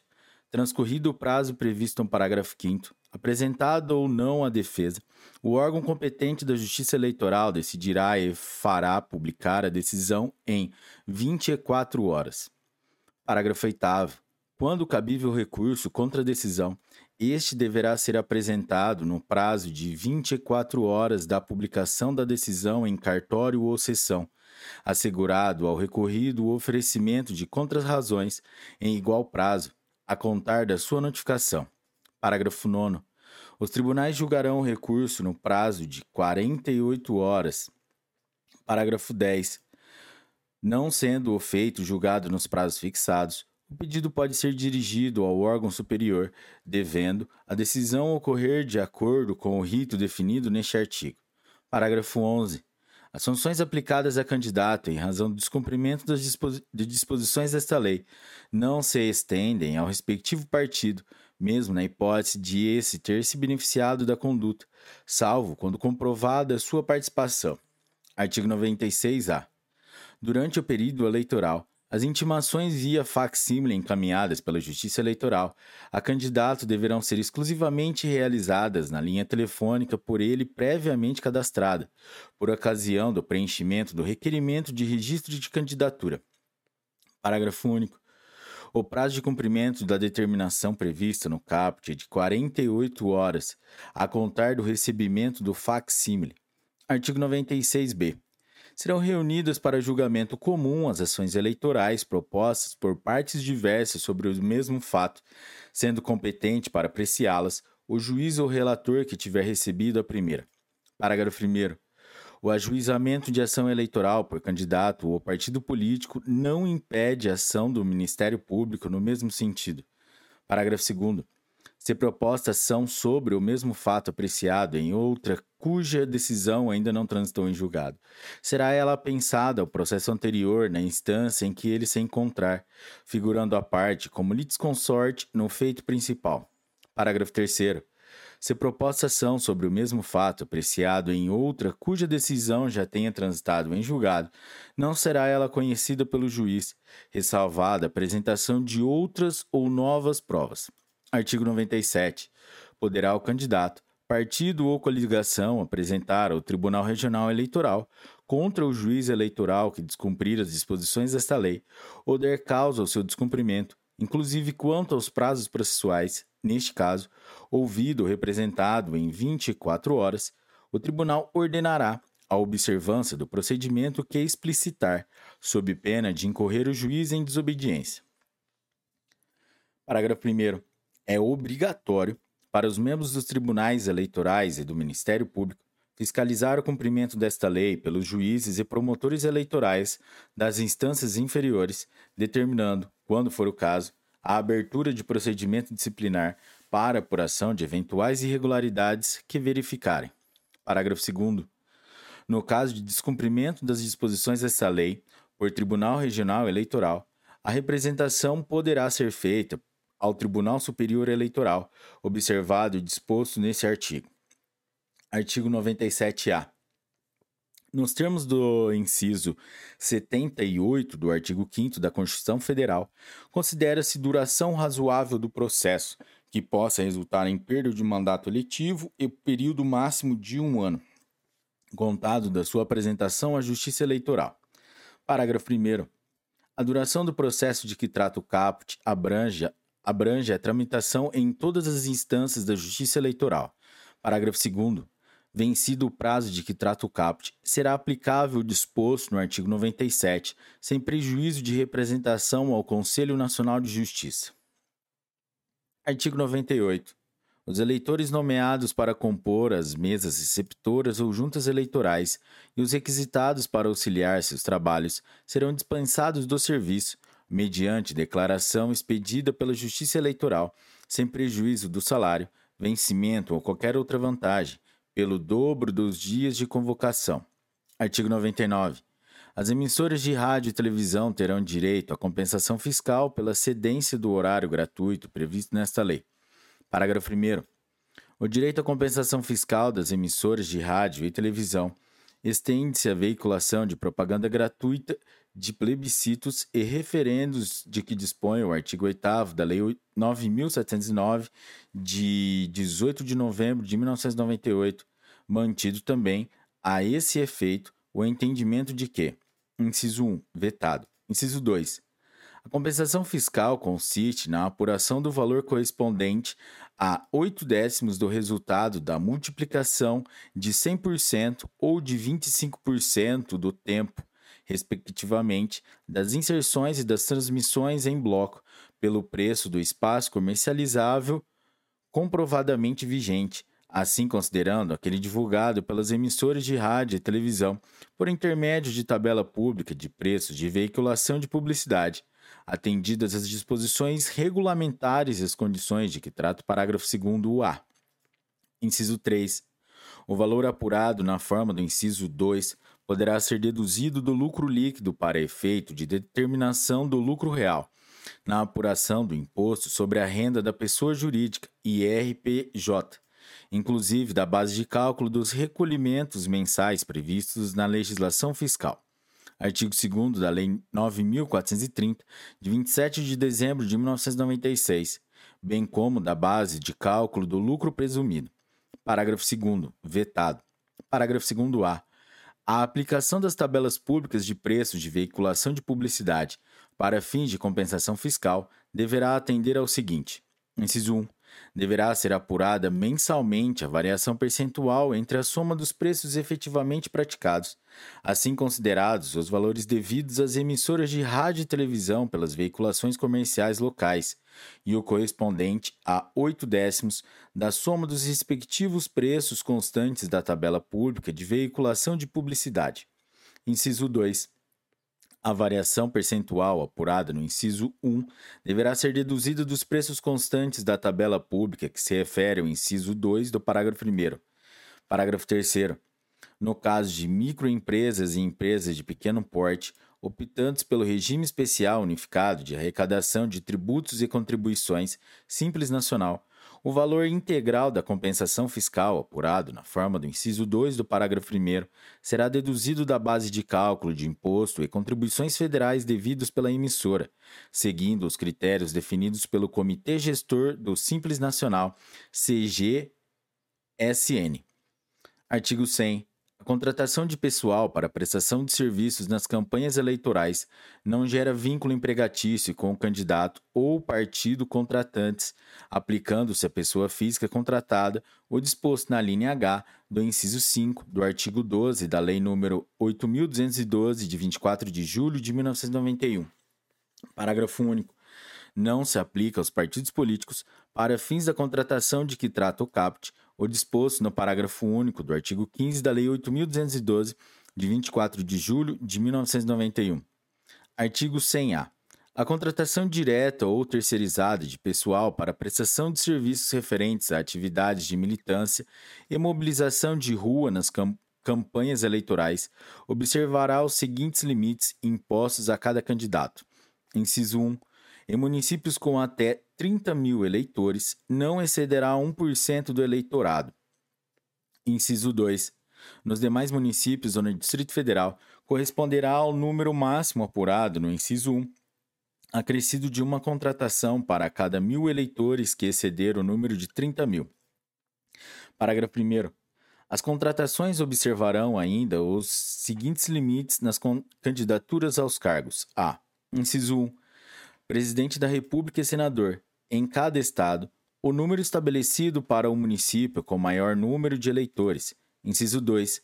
Governador de estado e do Distrito Federal, no estado, o dobro do limite estabelecido para o município com maior número de eleitores e, no Distrito Federal, o dobro do número alcançado no inciso 2 do CAPT. Inciso 3. Deputado federal, na circunscrição 70% do limite estabelecido para o um município com o maior número de eleitores e, no Distrito Federal, esse mesmo percentual aplicado sobre o limite calculado na forma do inciso 2 do CAPT, considerado o eleitorado da maior região administrativa.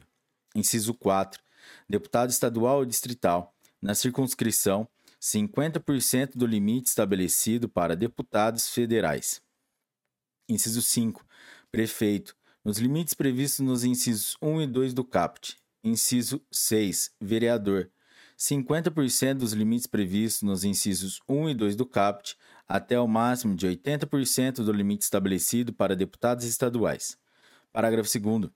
Nos cálculos previstos nos incisos 1 e 2 do CAPT e no parágrafo 1, a fração será desprezada, C inferior a meio, E igualada a 1, C igual ou superior. Parágrafo 3. A contratação de pessoal por candidatos a vice-presidente, vice-governador, suplente de senador e vice-prefeito é, para todos os efeitos, contabilizada como contratação pelo titular e a contratação por partidos fica vinculada aos limites impostos aos seus candidatos. parágrafo 4 revogado. Parágrafo 5 o descumprimento dos limites previstos nesta lei sujeitará o candidato às penas previstas no artigo 299 da Lei 4.737, de 15 de julho de 1965. Parágrafo 6. São excluídos dos limites fixados por esta lei a militância não remunerada, pessoal contratado para apoio administrativo e operacional, fiscais e delegados credenciados para trabalhar nas eleições e os advogados dos candidatos ou dos partidos e coligações. Artigo 101. Vetado. Artigo 102. O parágrafo único do artigo 145 da Lei 4.737, de 15 de julho de 1965, Código Eleitoral, passa a vigorar acrescido do seguinte inciso 9. Artigo 145, parágrafo único, inciso 9 os policiais militares em serviço. Artigo 103. O artigo 119, caput, da Lei 9.096, de 19 de setembro de 1995, Lei dos Partidos, passa a vigorar com a seguinte redação: Artigo 19. Na segunda semana dos meses de abril e outubro de cada ano, o partido, por seus órgãos de direção municipais, regionais ou nacional, deverá remeter aos juízes eleitorais para arquivamento Publicação e cumprimento dos prazos de filiação partidária para efeito de candidatura e cargos eletivos. A relação dos nomes de todos os seus filiados, da qual constará a data de filiação, o número dos títulos eleitorais e das sessões em que estão inscritos. Artigo 104. O artigo 44 da Lei 9096, de 19 de setembro de 1995, passa a vigorar acrescido do seguinte parágrafo 3. Artigo 44. Parágrafo 3. Os recursos de que trata este artigo não estão sujeitos ao regime da Lei 8666, de 21 de junho de 1993. Artigo 105. Até o dia 5 de março do ano da eleição, o Tribunal Superior Eleitoral, atendendo ao caráter regulamentar e sem restringir direitos ou estabelecer sanções distintas das previstas nesta lei, poderá expedir todas as instruções necessárias para sua fiel execução ouvidos previamente em audiência pública os delegados ou representantes dos partidos políticos. Parágrafo 1. O Tribunal Superior Eleitoral publicará o Código Orçamentário para o recolhimento das multas eleitorais ao fundo partidário, mediante documento de arrecadação correspondente. Parágrafo 2. Havendo substituição da UFIR por outro índice oficial, o Tribunal Superior, Superior Eleitoral procederá à alteração dos valores estabelecidos nesta lei pelo novo índice. Parágrafo 3. Serão aplicáveis ao pleito eleitoral imediatamente seguinte apenas as resoluções publicadas até a data referida no CAPT. Artigo 105-A.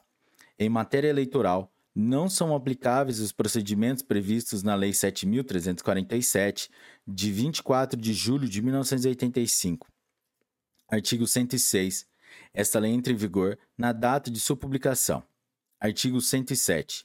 Revogam-se os artigos 92, 246, 247, 250, 322, 328, 329, 333 e o parágrafo único do artigo 106 da Lei 4.737, de 15 de julho de 1965, Código Eleitoral.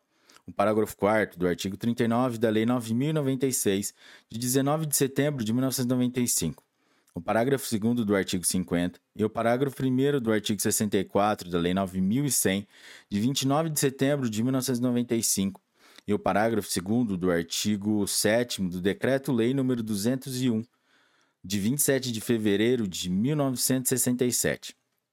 Galera, é isso aí. Meus parabéns se você chegou até aqui, porque batemos a meta e acabamos com a Lei 9504 e foram 14 episódios no modo Pomodoro. E se você curtiu esse vídeo e chegou até aqui, compartilhe com seus amigos, deixe seu like, deixe aí embaixo seu comentário com críticas e sugestões. Galera, é isso aí, até a próxima lei e tchau!